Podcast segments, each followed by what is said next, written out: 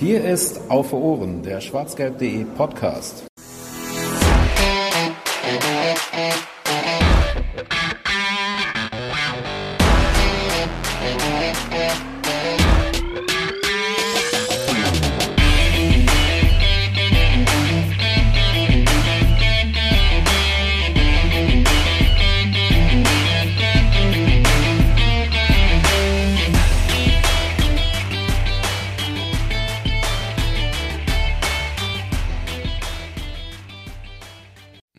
Wohin soll das alles noch führen? Das ist nicht nur der, ich würd, wollte fast sagen, Arbeitstitel der heutigen Sendung, aber es ich, es ist der Titel der heutigen Sendung. Vielen Dank und viele Grüße an Volker an der Stelle. Nein, es ist auch, glaube ich, eine ganz gute äh, Gefühlsbeschreibung von dem, was sich so die meisten BVB-Fans oder viele BVB-Fans wahrscheinlich gerade denken. Denn der BVB, der rollt einfach so weiter vor sich hin. Und seit der letzten Aufnahme von Auf Ohren haben wir weitere vier Spiele zu verzeichnen, die der BVB auch weiterhin alle gewinnen hat können, hat gewinnen können, so rum. Jedenfalls begrüße ich euch damit zur 122. Folge von Auf Ohren. Und wir haben, wie gesagt, ein paar Spiele wieder zu besprechen. Ähm, da bin ich natürlich und wir haben Kritik bekommen, dass man sich vorstellen soll beim Kommentieren. Deswegen nehme ich das vielleicht mal vorweg und nenne mich als Esel zuerst. Hallo, ich bin Georg. Ihr habt mich vielleicht auch schon mal hier gehört. Das mache ich natürlich nicht alleine, denn ich habe wieder tatkräftige Unterstützung dabei. An meiner Seite ist ähm, optisch hier zu meiner Linken der liebe Jens. Hallo Jens. Hallo. Und der Yannick ist, glaube ich, bei seinem, ist es denn dein zweiter oder dritter Auftritt hier? Musst du mal gerade selbst sagen. Ich glaube, der zweite, oder? Hi, erstmal, ja, das ist jetzt äh, der dritte tatsächlich schon. Ah, der dritte, genau. Der liebe Yannick ist auch dabei, ähm, nämlich unser, unser Neuzugang sozusagen hier in der Podcast-Crew, ähm, worüber wir übrigens sehr froh sind, weil ihr habt ja gemerkt, ähm, und das kam auch in dem ganz unterschiedlichen Feedback immer mal wieder ähm, oder wurde immer wieder an uns rangetragen, dass wir gerade so, pff, weiß ich nicht, so Ende, Ende letzten Jahres ähm, in unserem Turnus da ein bisschen im Rückstand waren. Äh, das hatte natürlich vielerlei Gründe. Ähm, ihr habt ja auch äh, schon mitbekommen, dass ich auch äh, familiär bei dem einen oder anderen in der Podcast-Crew was getan hatte, was es dann natürlich ein bisschen schwieriger macht, mal eben unter der Woche sich abends hier so zwei Stunden hinzusetzen und so eine Folge aufzunehmen. Und umso dankbarer sind wir, dass wir da auch mal neue Leute mit dabei haben und ähm, genau, ja, da einfach nochmal ein bisschen ähm, größeren, größeren Kreis von Menschen haben, die uns hier unterstützen bei dieser ganzen Geschichte. Man muss aber auch dazu ja. sagen, dass ja das letzte Heimspiel schon Mitte November war. Also, dass dann Ende, also im Dezember nicht viel passiert ist. Ich, ja, ich nehme uns da jetzt ausnahmsweise ja. mal in Schutz. Wir haben uns halt einfach alle eine ausgiebige Winterpause gegönnt und Fußball sowie die WM, ich zumindest, fast vollständig ignoriert. Nur weil ich dann irgendwie im Urlaub war, als Finale war, dann lief es halt überall. Da kam ich nicht ganz dumm rum. Ja, was ja auch mal ganz gut hat, muss man dazu sagen. Ähm, das hat ja offensichtlich auch dem BVB ganz gut getan, wenn man so sieht, was seit dem Jahreswechsel so passiert ist. Ja. Äh, und das hatten ähm, Larissa und Yannick auch schon in, der letzten Folge ein bisschen besprochen, weil da fing ja eigentlich schon die, oder wurde ja der erste Teil, sage ich mal, dieser Serie, die man gerade hat, schon besprochen. Wie gesagt, wir haben jetzt heute ähm, seitdem noch vier weitere Partien, über die wir jetzt nicht streng chronologisch, aber einfach so im Rahmen von einer ja, Übersicht, sage ich mal, ein bisschen sprechen möchten. Und das sind äh, die folgenden Partien. Der BVB ist im Pokal in Bochum eine Runde weitergekommen, hat da 2-1 gewonnen. Ähm, dann gab es ein Auswärtsspiel bei Werder Bremen was man 2-0 gewinnen konnte. Dann war Champions League angesagt, Heimspiel gegen Chelsea, tolles Spiel, äh, kommen wir gleich zu, tolle Choreo, einfach toller Fußballabend, ähm, 1 0 Sieg und dann endete dieser Abschnitt, den wir jetzt hier besprechen, mit dem 4 1 gegen äh, die Hertha. Genau, und ähm, wir hatten euch auch nach äh, Fragen gefragt, die wir, denke ich, so ja an den einen oder anderen Stellen hier mal versuchen einfließen zu lassen, weil vieles davon, das sind natürlich Themen, äh, die uns auch beschäftigen werden heute, deswegen passen da einige Fragen wirklich ganz gut rein.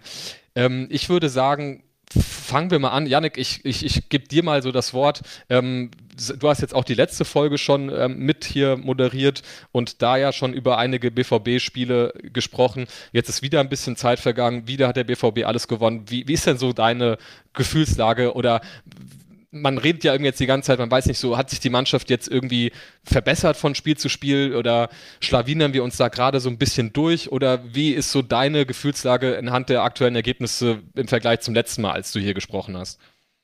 Ähm, grundsätzlich Schlawinern, Schlawinern klingt vielleicht negativ, ist aber vielleicht gar nicht so unpassend. Ähm, wir hatten ein bisschen Dusel in den letzten Spielen, also ich, wenn ich jetzt an Chelsea und Hertha denke, ähm, die Spiele können auch anders verlaufen. Äh, Chelsea hatte durchaus äh, hochkarätige Chancen. Wir haben einfach Glück, dass die keinen Knipser haben und Hertha hat einfach keinen, hat auch keinen Knipser. Ähm, von daher so ein bisschen Glück war dabei, was ich aber gar nicht als ähm, als so negativ ähm, sehen würde. Ähm, das hatte ich, das hatten wir insgesamt ähm, auch in den Spielen davor immer äh, etwas Glück dabei. Ähm, aber ähm, das soll nicht davon ablenken, dass die Teamleistung insgesamt auch stimmte. Also dass ähm, gegen Chelsea ähm, die ähm, die Mannschaft nicht alles verteidigen konnte, ja, aber ähm, dafür ist Kobe ja auch hinten drin, dass der nochmal einen außer von der Linie kratzt irgendwie. Und ähm, ich fand einfach ähm, an der grundsätzlichen ähm, Tendenz, dass, das, dass da wirklich eine Mannschaft zu sehen ist, die wirklich auch die Wege macht, ähm, für alle und für jeden, ähm, daran hat sich erstmal nichts geändert. Ähm, aber ähm, klar, das Chelsea-Spiel zum Beispiel, ne, das kann auch 1-1 ausgehen. So. Also von daher äh, würde ich jetzt nicht sagen, dass wir, dass wir alles dominiert haben. Das hat sich auch nicht groß geändert. Ähm, aber ähm, insgesamt bin ich, können wir, also meine acht Spiele 2023, acht Siege, da kann man eigentlich nicht meckern. Ich finde das Wort Glück da jetzt vielleicht ein bisschen groß.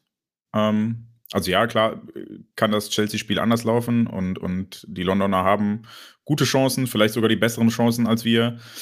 Ähm, aber, äh, und das hast du gerade schon angesprochen, die, die Grundeinstellung stimmt. Und ich glaube, da, das ist so die Hauptveränderung zum, zum letzten Jahr, zum letzten Kalenderjahr, zur Hinrunde.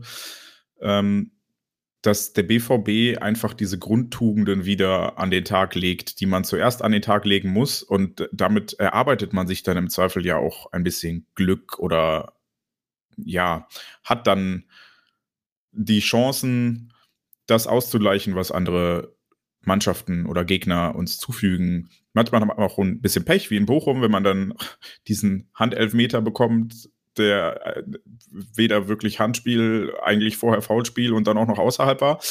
Ähm, da habe ich mir auch wieder gedacht, warum ich mich mit diesen Regeln mittlerweile gar nicht mehr befasse, weil ich, ich sitze dann da und denke so, ich kapiere das jetzt alles nicht mehr und dann ist es halt so und dann, dann lasse ich das einfach so über mich ergehen, weil das, ich kapiere das einfach nicht mehr. Aber du bist doch sogar Jurist. Du musst doch, du bist doch, du musst dich doch eigentlich ja, mit komplizierten Regeln auskennen. Das ist doch dein Job. Ohne Witz, wenn man dann so äh, hier, ähm, äh, wer, Manuel Grefe ist das bei Twitter, ne? Genau, wenn man dann immer so liest und dann diese Begriffe immer fallen, ja, und Auslegung und so, und dann fühlt sich das so nach Jura an, dass ich mir denke, eigentlich müsste ich da mal richtig gut drin werden und mich so richtig äh, penetrant in dieses Schiedsrichterwesen einarbeiten, aber das würde sich, glaube ich, anfühlen, wie einfach noch mehr zu arbeiten und in seiner Freizeit äh, Fußball noch mehr zum Beruf zu machen, was es sowieso sich manchmal schon so anfühlt. Von daher, ich glaube, das ist keine gute Idee falls wir den Themen. Aber jetzt, ich habe unterbrochen. Nein, sorry. wir können den Themenschwenker gerne machen, weil du, du sprichst was sehr Wichtiges an.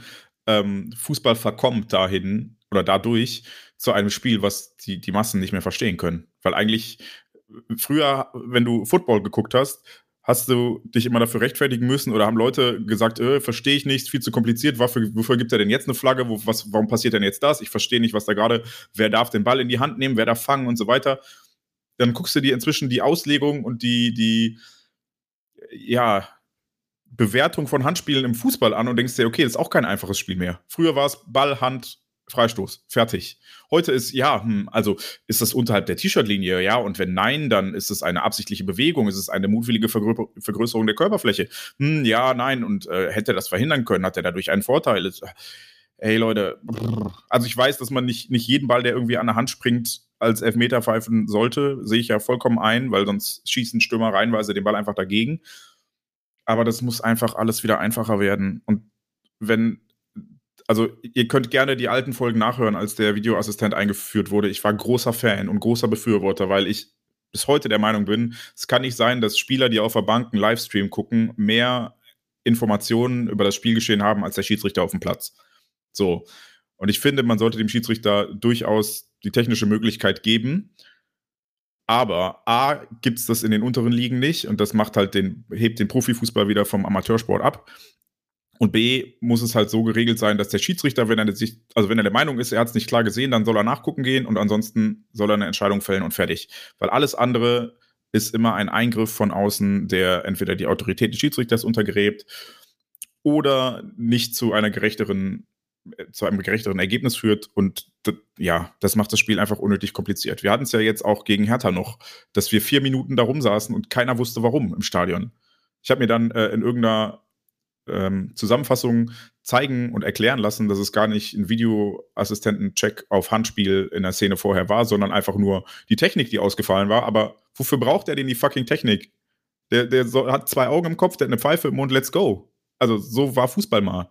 Und jetzt kannst du vier Minuten nicht weiterspielen, weil das Headset spinnt oder was? Boah, ey, es kotzt mich ja, so an. Das, das ist aber, ähm, aber eigentlich muss man ja dann schon sagen, dass der Video Assistant der das Einfallstor war, dass Regeln auf einmal so kompliziert wurden ähm, oder die dass überhaupt dadurch die Möglichkeit entstanden äh, Möglichkeit entstanden ist, dass Regeln komplizierter wurden, weil man plötzlich die Möglichkeit hat, aus verschiedenen Perspektiven ein Handspiel zu bewerten ähm, und dann natürlich klarer festlegen muss, wann ist ein Handspiel ein Handspiel. Arndt Zeigler sagt immer, er plädiert dafür, dass wir zurückkehren zu diesem, äh, hat sich der Spieler einen Vorteil durch das Handspiel äh, verschafft? Wenn ja, Hand, wenn nein, nicht. So. Aber ich glaube, da kommen wir nicht zurück, da kommen wir nicht mehr hin, weil der Video Assistant eben einfach ähm, jede erdenkliche Perspektive ähm, ähm, nehmen kann und ähm, sagen kann, ja, wenn man aber jetzt von der Seite guckt, und dann steht er da wie bei, bei Bochum und guckt sich das, das Ding einfach fünf Minuten an. Und das ist doch kein, auch keine glasklare Fehlentscheidung mehr, was ja mal ursprünglich die Idee war, man muss es dann noch auf dem ersten Die Eingriffsschwelle. Blick sehen. Ja, also es ist ja nicht mehr, mhm. es, der bewertet ja inzwischen jede Szene. Jede Szene wird bewertet und nicht mehr die glasklaren Fehlentscheidungen, wo, äh, äh, weiß ich nicht, wo, ähm, wo der Spieler wirklich mit dem Ball, den, mit der Hand den Ball ins Tor schlägt oder so. Also es ist, genau, die Eingriffsschwelle, das ist das, das äh, Zauberwort, wenn wir jetzt schon bei diesem alleine, Thema sind. Alleine, dass wir das Wort Eingriffsschwelle verwenden, zeigt doch, da sind wir wieder an dem Punkt, ne? Das ist, wir sind in das der Juristerei ich jetzt mal im Bundesverfassungsgericht-Urteil gelesen. Also ich werde jetzt eine Überleitung zum Sportlichen zurückmachen. ähm, Jens, äh, ich habe dich ja, ich habe da mitten in deinen ähm, in deinen Monolog reingekretscht, aber einfach, weil es ja um allgemein so die Wahrnehmung der aktuellen Leistung geht. Ich würde dir vielleicht mal noch eine eine Frage von den Zuschauern mit reinwerfen, weil die geht genau in die Richtung und äh, dann würde ich dazu meinen Senf auch noch dazugeben. Äh, nämlich, ähm, ich fand die Frage auch insofern ganz cool. Der Noah äh, schreibt, ähm, der ist in, in, Japan und sagt, dass die Spieler halt dort mitten in der Nacht sind und deswegen kriegt er das vor allem auch durch Podcasts äh, wie unseren mit, wie Borussia spielt, was ich irgendwie cool finde, weil man dann manchmal das merkt, so, okay, da ähm, sind Leute quasi so ein bisschen äh, auf uns angewiesen im weitesten Sinne. Ähm, und er schreibt, äh, dass die Spiele ja eher Edin-typischer mannschaftlicher Kampf gewesen sein als spielerische Dominanz. Und er äh, fasst das dann mit einem ganz witzigen, ähm, mit einem Hot Take, würde ich sagen, zusammen und sagt, machen wir es einfach wie Union, nur mit mehr Qualität? Und ich setze da noch ein Fragezeichen dahinter. Ähm, es gab noch eine andere Frage, die aber eher in Richtung Kaderplanung kommt, da sprechen wir vielleicht später drüber, die in die entgegengesetzte Richtung ging, äh, die nämlich darum ging, so, hey, wir brauchen auch Leute, die was mit dem Ball anfangen können. Also eigentlich im Sinne von, das kann ja nicht sein, dass wir nur noch jetzt über Kampf kommen. Ich finde aber, dass es wichtig ist, dass das so als Grundtugenden einfach da sind. Und ich glaube, der BVB hat in den letzten zehn Jahren wahrscheinlich, ja, okay, Klopp ist erst 2015, sagen wir in den letzten acht Jahren, ähm, aufgehört, diese Grundtugenden zuerst zu denken ich will damit sagen, ich hätte, also ich habe mich über, über alle richtig geilen Fußballer, die da waren, riesig gefreut. Sei es ein Dembele, bevor er diesen Abgang hingelegt hat, sei es ein Sancho, auch Erling Haaland, wobei der ja auch eher über Wucht als über spielerische Finesse kam. Das waren alles großartige Fußballer und ich war sehr froh, dass sie die beim BVB hatten.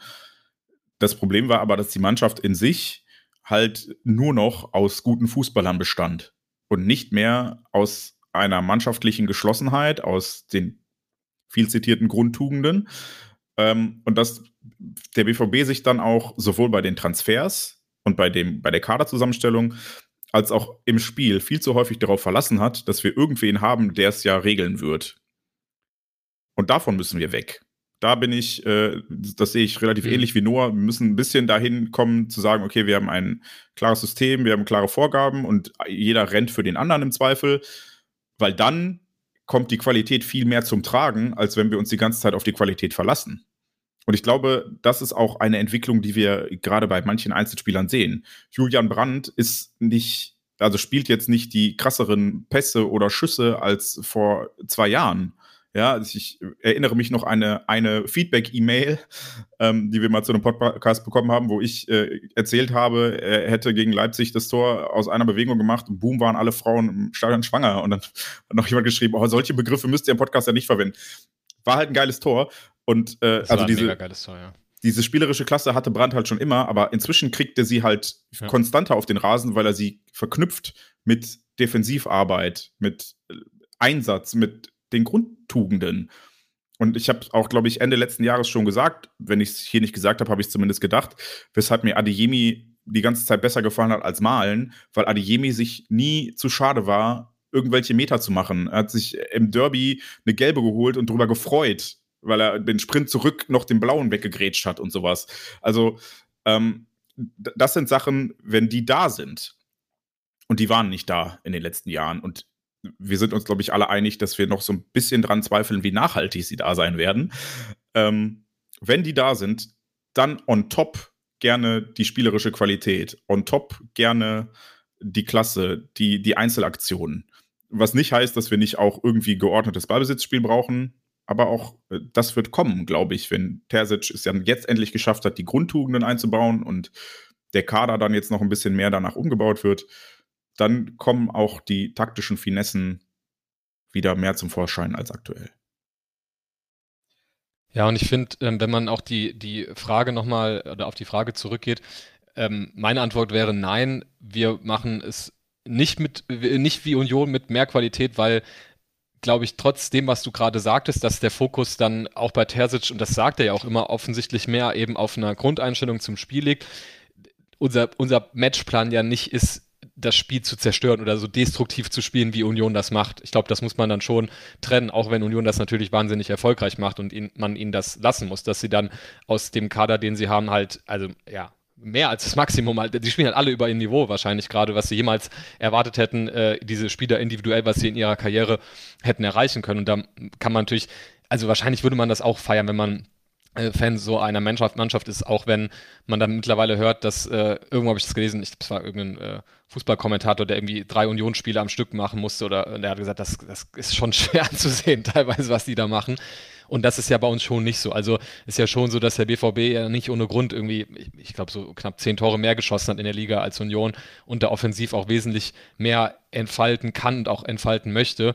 Ähm, ich finde es eben nur ganz interessant, weil je häufiger man so drüber nachdenkt, okay, was hat sich jetzt eigentlich so groß verändert zur Hinrunde, desto mehr, egal welche Podcasts oder ja, Zeitungen etc. man bemüht, man kommt eigentlich immer nur zu diesen weichen Faktoren oder weichen Faktoren, das klingt, als ob die irgendwie so nebensächlich wären, dabei sind sie ja ganz zentral, ne? Also nämlich, dass du weitestgehend aus dem Vollen schöpfen kannst, was äh, die Verletzungen angeht. Ähm, dass eben äh, ja so eine Grundhaltung irgendwie stimmt, dass man offensichtlich auch ein bisschen mehr Konkurrenzkampf im Kader eben durch die ganzen Gesunden entfalten konntest, dass eben um die einzelnen Positionen konkurriert werden muss und dass dann eben auch mal eine Aufstellung äh, ohne eben Mats Hummels und, und Marco Reus auf dem Platz läuft und solche Dinge. Ähm, und ich finde das lustig, weil man will dann irgendwie so die eine taktische Umstellung irgendwie finden, die das alles erklärt. Dabei macht es ja so viel mehr Sinn eigentlich, dass es anhand dieser anderen Faktoren dann ähm, ja irgendwann Erfolg gibt. Und ich glaube, wenn man jetzt so die Spiele seit Beginn 2023 rückblickend betrachtet und da versucht, so eine Entwicklung auszumachen, ähm, dann kann man schon sehen, wenn ich mir jetzt vergleiche, das Spiel gegen ähm, Augsburg oder das Spiel gegen Bremen, dann habe ich mir nach dem Augsburg-Spiel dann schon äh, gedacht, wow, wow, wow, wir haben hier mega geschwonnen und sind hier eigentlich ziemlich, ziemlich glücklich rausgegangen. Und da war ich dann schon eher mit der Einstellung rausgegangen, naja, ähm, das riecht irgendwie danach, als ob wir nächste Woche dann wieder einen nächsten Rückschlag zu verzeichnen haben, weil, okay, wir haben es jetzt hier irgendwie gerade gegen eine Mannschaft aus dem eher unteren Bereich ähm, irgendwie hier, hier über die Runden gebracht. Ähm, aber ich glaube, deswegen waren auch diese Siege am Anfang, vor allem gegen Augsburg, ähm, auch Leverkusen, wo man ja auch also da, da hat es ja schon gebrannt, auch im Dortmunder Strafraum, ähm, dass man da durch diese Siege rausgekommen ist. Ich glaube, das war super wichtig, weil das erst irgendwie so ein bisschen erlaubt hat, dass man so einen kleinen Flow bekommt und dann wirkt vielleicht so ein Spiel, ich fand Bremen da eigentlich so im, also im Vergleich zu Augsburg, weil Bremen war auch im Spiel drin und hat Bremen hat auch Chancen gehabt, auch Hertha hat Chancen gehabt, die haben es halt alles alle nicht genutzt, aber ähm, obwohl die Spiele dann vielleicht gar nicht mal so ganz krass anders verlaufen sind wie dieses Augsburg-Spiel, fühlt sich das jetzt trotzdem auf irgendeine merkwürdige Art ein bisschen selbstverständlicher an. Ähm, und das ist irgendwie so vielleicht dann auch dieser Reifeprozess, den, den man jetzt so langsam erst so akzeptiert. Und ich meine, es ist ja auch kein Wunder, dass man in Anbetracht der letzten Monate und Jahre beim BVB super vorsichtig ist, jetzt sich nach drei, vier, fünf, sechs und selbst sind sieben Siege sind, jetzt acht, ähm, gleich acht. irgendwie als acht, ja, guck mal, hätte ich noch zu Ende zählen müssen, ja, als Supermannschaft irgendwie zu verstehen. Das ist jetzt auch, ähm, ja, so diese Bescheidenheit, die vielleicht auch angebracht ist. Aber ich glaube schon, dass da eine Reife äh, irgendwie gerade zu beobachten ist. Und ähm, ja, das, äh, das, die einzige Frage ist jetzt, finde ich, äh, auch mit Blick auf wieder Thema Verletzung. Jetzt hast du halt wieder die Situation, dass dir Mokoko weggefallen ist, dass dir Adeyemi wegfällt. Und ja, dann hast du halt auch wieder eine Option von der Bank weniger, einmal weniger Konkurrenzkampf. Und dann haben wir in dem, ähm, wir haben uns ja drüber unterhalten im Stadion, äh, Jens, bei dem Chelsea-Spiel, dann, dann kommt halt äh, Modest dann rein, wo du denkst, was, was soll das jetzt hier eigentlich? Ähm, weil dann auch wieder die Optionen weniger werden. Und ähm, das bleibt dann, finde ich, jetzt abzuwarten, ob das jetzt wieder alles so einreißt, wenn man da nicht mehr so aus dem Vollen schöpfen kann. Ich wollte noch äh, kurz zwei Sachen sagen. Das eine ist äh, zu dem Union-Kommentar nochmal. Ähm, ich, ich würde sogar ehrlicherweise sagen, obwohl es bei uns gerade ähnlich gut läuft, dass Union gewisse Dinge immer noch besser macht als wir. Also, äh, du hast gerade gesagt, sie spielen vielleicht so gut wie nie zuvor und alle über ihrem Limit. Das sehe ich bei uns noch nicht. Ich würde behaupten, nee, absolut nicht. Äh, ne, der BVB spielt gerade halt mal so, wie es die ursprüngliche Qualität eigentlich hergeben sollte, aber wir sind noch nicht an dem Punkt, dass wir aufgrund eines taktisch raffinierten Matchplans, der alles rausquetscht, noch mehr machen, als wir in der Lage sind. Und ich finde, das sieht man halt auch an den Spielen, die du gerade aufgezählt hast, die sind halt noch knapp. Spiel gegen Bochum ist noch eng, da musst du noch. Genau. Ne? Ja. Gegen, gegen Bremen dauert es, bis du das 1 zu 0 schießt und das muss auch ein Joker bringen und so weiter. Also wir sind noch nicht so weit, dass wir nur aufgrund des Matchplans alles auseinandernehmen. Und ich glaube, da ist uns Union voraus, da war uns im letzten Jahr zum Beispiel Köln voraus da kommen wir aber auch noch hin, glaube ich. Es dauert halt. Und da ist Union ja auch nur, weil sie es geschafft haben, den Kader halbwegs anständig zusammenzuhalten und äh, quasi unbeobachtet was aufzubauen. Während der BVB halt für uns sowieso, weil wir ja alle Spiele sehen, aber auch generell viel mehr im Rampenlicht steht und da viel mehr Druck auf dem Kessel ist. Und ähm, die zweite Sache, jetzt habe ich schon fast wieder vergessen, was ich sagen wollte. Es fällt mir sofort wieder ein.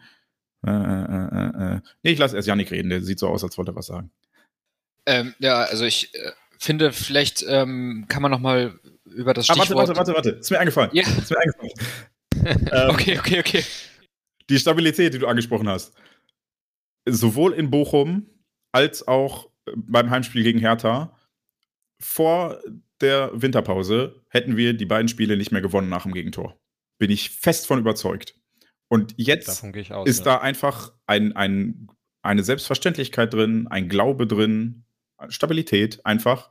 Ähm, es gab irgendwann mal so ein Video von Marius Wolf, ich weiß nicht genau, wo ich es gesehen habe, ob es Instagram oder Twitter war, wo er mit irgendwem nach einem Heimsieg über einen Parkplatz läuft und hat auch sagt, so, ey, wir glauben jetzt einfach dran. So, wir glauben dran. Egal was passiert, wir, wir, wir glauben halt dran. Und das ist es einfach. Also da ist viel mehr Ruhe, viel mehr Selbstverständlichkeit. Das bricht nicht auseinander, nur weil ein Gegentor passiert, sondern es ist halt, okay, dann machen wir halt weiter, weil wir arbeiten weiter, wir geben weiter Gas und dann kriegen wir unser Ergebnis auch schon noch. Und ich glaube, das ist neben all den Faktoren, die du aufgezählt hast, Mannschaft ist vollständig, Konkurrenzkampf ist da. Äh, bei manchen Spielern scheint es Klick gemacht zu haben, Emre Can zum Beispiel oder halt auch Julian Brandt oder Adeyemi. Ähm, das sind halt Faktoren, die, die werden jetzt auch nicht unbedingt schlechter dadurch, dass du jedes Spiel gewinnst. So, und jetzt kann Janik weitermachen. Ich wollte eigentlich nur, nur, ähm, nur, nur ergänzen, dass, dass ich auch ähm, eine deutlich stärkere Disziplin in der ähm, Mannschaft wahrnehme, ähm, was ähm, die Arbeit nach hinten betrifft. Da sind wir wieder bei den Grundtugenden natürlich ein Stück weit, aber ähm, diese Disziplinlosigkeit, die ich ähm, die wir auch öfter, glaube ich, einfach schon schon bemängelt haben, dass dass dann einfach ähm, dass dann einfach äh, Wege nicht gegangen werden ähm, und ähm, genau das ist es nämlich auch. Dadurch, dass wir jetzt die Erfolge hatten mit einem Quäntchen Glück ähm, und die Spieler äh, sehen, dass das, dass sie sich dadurch belohnen können, ähm, steigt auch die der die, die Motivation, sich diszipliniert zu verhalten. Ähm, ich denke auch, ja, dass auch. das ist so ein bisschen, bisschen ähm, natürlich ähm, muss man darauf hoffen, dass es dann auch zeitnah klappt. Wir haben jetzt Glück, dass es achtmal hintereinander geklappt hat und das äh, steigert ja das äh, Selbstbewusstsein äh, nur weiter und und die Disziplin wird Wir haben bleiben. kein Glück. Wir haben es uns erarbeitet. aber ein bisschen Glück gehört halt Fußball auch dazu. Also ähm, ich verstehe aber, was du meinst mit, äh, wir hätten die anderen Spiele gegebenenfalls noch verloren oder ähnliches. Das ist, ähm, das ist ein, ein Wechselspiel, glaube ich, einfach. Ähm, aber mehr und mehr kommt kommt die, die Klasse durch, ähm, die in dem Kader steckt. Und ich finde auch die Entscheidung des BVB, so einen Spieler wie ähm, Riasson zu holen, ähm, und auch die Aussagen, ähm, die danach auch getätigt wurden, von wegen, wir brauchen nicht immer die besten Kicker auf dem Platz, die Mischung muss es sein. Das war in den letzten Jahren auch schon immer wieder Thema. Wir brauchen eine gute äh, Altersstruktur. Es wurde immer über die Altersstruktur geredet. Wir bräuchten erfahrene Spieler. Da haben sie Jan geholt. Aber das hat sich nicht, hat, ist nicht aufgegangen. Ähm, und jetzt mit Terzic äh, an der Linie, Seitenlinie und auch einfach ähm, einem gesunden Mannschaftsgefüge geht es halt auf, aber nicht, das hat nichts mit, mit Erfahrung per se zu tun, sondern von Spielertypen. Eben Leute, die jetzt, Emre Can kann jetzt seine, seine Qualitäten, nämlich dieses, was wir ja lange Zeit sehr kritisiert haben, dieses aggressive, dieses ja auch unbeholfen in Zweikämpfen elf Meter verursachende, ähm, äh, er ist halt immer in, in diesen, ich glaube, er ist immer zwischen diesen, diesen ähm, Zauberfußballer, äh, Zauberfußballern ist er immer so als ähm, äh, ist ja immer so negativ aufgefallen, weil er einfach eben diesen Stil hat. Jetzt baut man so ein bisschen drumherum und auch die Ausrichtung ist deutlich körperlicher. Ähm, das ergänzt sich dann äh, immer irgendwie ähm, ganz, ganz gut. Ähm, also Disziplin und ein wenig, ganz, ein ganz, ganz, ganz wenig Glück. Ein, ein wirklich nur ganz kleines Glück. Du hast aber äh, mir fast schon die Frage äh, vorweggenommen, ähm, nämlich als du Riasson angesprochen hast, ähm, nämlich da haben wir auch eine Zuschauerfrage bekommen. Wir reden, merke ich gerade, viel über Kaderplanung. Das müssen wir gleich nochmal so als extra Block machen, wenn es ähm, um, die, um die News geht, die, die es diese Woche gab. Ähm, allerdings würde ich das schon an der Stelle auch schon mal mit reinnehmen wollen, weil es halt auch ein bisschen mit diesem Thema Konkurrenzkampf zu tun hat. Nämlich hat der Patrick Schneider gefragt, wie wir die personelle Entwicklung auf den Außen bewerten, nämlich eben Rierson, Wolf eben für Guerrero und Meunier, wobei bei Meunier ja auch dann äh, zumindest phasenweise auch eine Verletzung eine Rolle gespielt hat. Äh, und er ergänzt noch, dass Rote äh, wohl aktuell keine Rolle in der ersten Mannschaft mehr zu spielen scheint. Ähm, und ich finde, das geht genau auch in diese Richtung dieser Faktoren, die wir gerade genannt werden, eben, dass du diesem Konkurrenzkampf jetzt äh, dann auch so führen kannst, weil du eben nicht diese, ich meine, gerade auf den Außenverteidigerpositionen, das war ja wirklich ähm, äh, eigentlich seit den letzten Jahren eine, eine, riesige Seuche, wo du immer gesehen hast, äh, dass du einen halb gesunden Spieler wieder reinwerfen musstest auf der Außenbahn, weil sich der andere dann wieder verletzt hatte und dann das wiederum auch neue Verletzungen begünstigt hat. Und das, da haben sich irgendwie alle die Klinke in die Hand gegeben. Und ähm, jetzt hast du da, kannst du da sicherlich mehr aus dem Vollen schöpfen.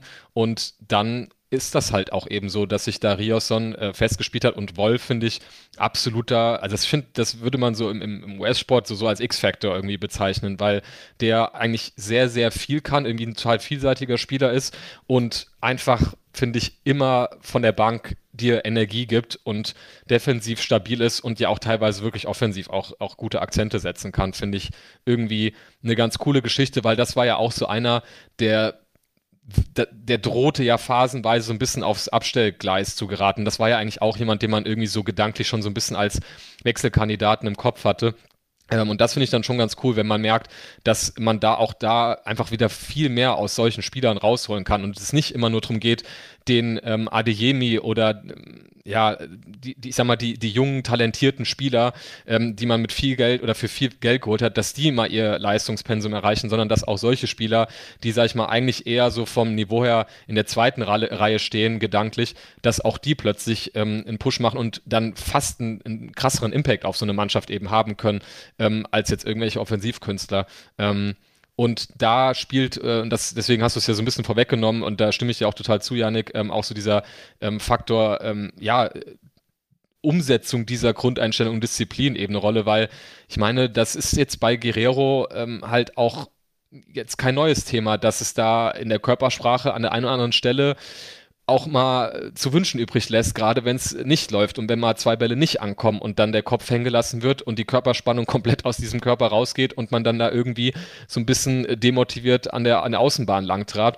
Und ähm, insofern finde ich da, ähm, ja, Wolf und Riasson verkörpern das, finde ich total. Und Riasson ist dann, ich meine, vielleicht ist es dann auch kein Wunder, dass der dann von Union irgendwie kommt, weil äh, da wurde das dem halt scheinbar irgendwie eingeimpft und ähm, das finde ich, zeigt, und damit werden wir dann, oder wir müssen jetzt noch nicht zum Thema Kaderplanung kommen, aber das wäre so ein Thema für die Kaderplanung. Das, was man ja schon letzten Sommer so ein bisschen immer rund um den BVB im Umfeld gehört hat, eben, dass man so hinsichtlich der Transferstrategie sich überlegt hat, hm, wenn wir jetzt auf dem Markt einen 19-jährigen Sven Bender bekommen könnten, würden wir uns den eigentlich holen im Vergleich, also mit Blick darauf, wie wir eigentlich die letzten Jahre immer auf dem Transfermarkt agiert haben, wo wir eigentlich geguckt haben, dass wir einen Dembele finden mit dem Hintergedanken, den dann halt wieder irgendwann für 100 Millionen zu verkaufen. Und äh, dass man für solche Spieler jetzt irgendwie wieder ähm, oder daran einen Wert erkannt hat und jetzt auch den Erfolg darin sieht, solche Spieler in seine Mannschaft zu integrieren und was sie dir geben können. Ich finde, das ist eine total gute Erkenntnis, dass das, was man da offensichtlich auch von der Kaderplanung so ein bisschen im Sinn hat und ähm, was man sicherlich nicht in einer Transferperiode umsetzen kann, dass man merkt, okay, das funktioniert auch, was wir uns da überlegt haben. Und ähm, da finde ich, ist Riason, finde ich, total der, total der gute Transfer und total das gute Beispiel und was einen darin auch bestärken sollte. Ist ja dann vor allem auch äh, der Özcan-Vergleich bietet sich an, ne? relativ günstig über Voll, eine total, Klausel. Ja. Der Spieler hat im Zweifel Bock, weil der BVB relativ sicher jedes Jahr Champions League spielt und eben nicht jetzt nur mal ausnahmsweise im Europapokal, wobei Union nächstes Jahr vielleicht auch Champions League, ich sehe die jetzt noch nicht unbedingt einbrechen. Ähm, und klar, ne, für, für so einen Spieler ist das natürlich immer was Besonderes, aber der BVB muss halt dann auch solche Rollenspieler wieder mehr holen. Und du weißt halt auch, Riasson wird jetzt vielleicht nicht genau. äh, 40 Spiele in der Saison von Beginn an machen, aber wenn er spielt, dann A, kann er auf beiden Seiten spielen und B, spielt er so solide, dass derjenige, der sonst auf der Position spielt, in dem Fall jetzt Guerrero, sich nicht mehr darauf ausruhen kann, dass wir ja keinen anderen haben. Weil das war so ein bisschen der Eindruck, den ich bei Guerrero in den letzten Monaten und Jahren hatte. Ja. Es gab halt keine Alternative. Und das hat jetzt schon so weit geführt, dass ich, nachdem ich in der Winterpause meinen Frieden damit gemacht hatte, dass äh, Guerrero uns wahrscheinlich nach der Saison verlassen wird, jetzt schon wieder drüber nachdenke, so, hm, sollte man dem vielleicht doch nochmal einen neuen Vertrag anbieten, weil wenn der in Form ist, dann ist der schon richtig gut und auch sehr wichtig für unser Offensivspiel, weil er halt sehr viele kreative Impulse setzt. Ja, ähm, das gibt dem, dem, dem Kader einfach ähm, nochmal eine andere Tiefe, finde ich nämlich auch, weil äh, während Riasson und Wolf halt über diesen Kampf kommen und ähm, ähm, die, die, die Linie da hoch und runter rasen und ähm, um, hinter jeden Ball herrennen, kann Guerrero eben nochmal dieses, diese, diesen feinen Fuß mit reinbringen. Der hat ja Tore erzielt, da, die sind ja zum Zungeschnalzen gewesen, wo er dann mit dem Außenriss dann irgendwie den ins lange Eck gezogen hat oder, ne, also da waren echt schöne Dinger dabei. Aber er, ich glaube, dem, diese, der dem fehlt eben dieses Kämpferische. Und wenn man dann sagt, ähm, wir, wir, wir verlängern mit dem nochmal, ähm, wobei die Kollegen vom, vom äh, Ruhrnachrichten-Podcast ähm, die Information haben, dass da wohl nichts geplant ist. Ähm, und aber man weiß ja nie so letztendlich, wie, wie genau ähm, die Informationen sind.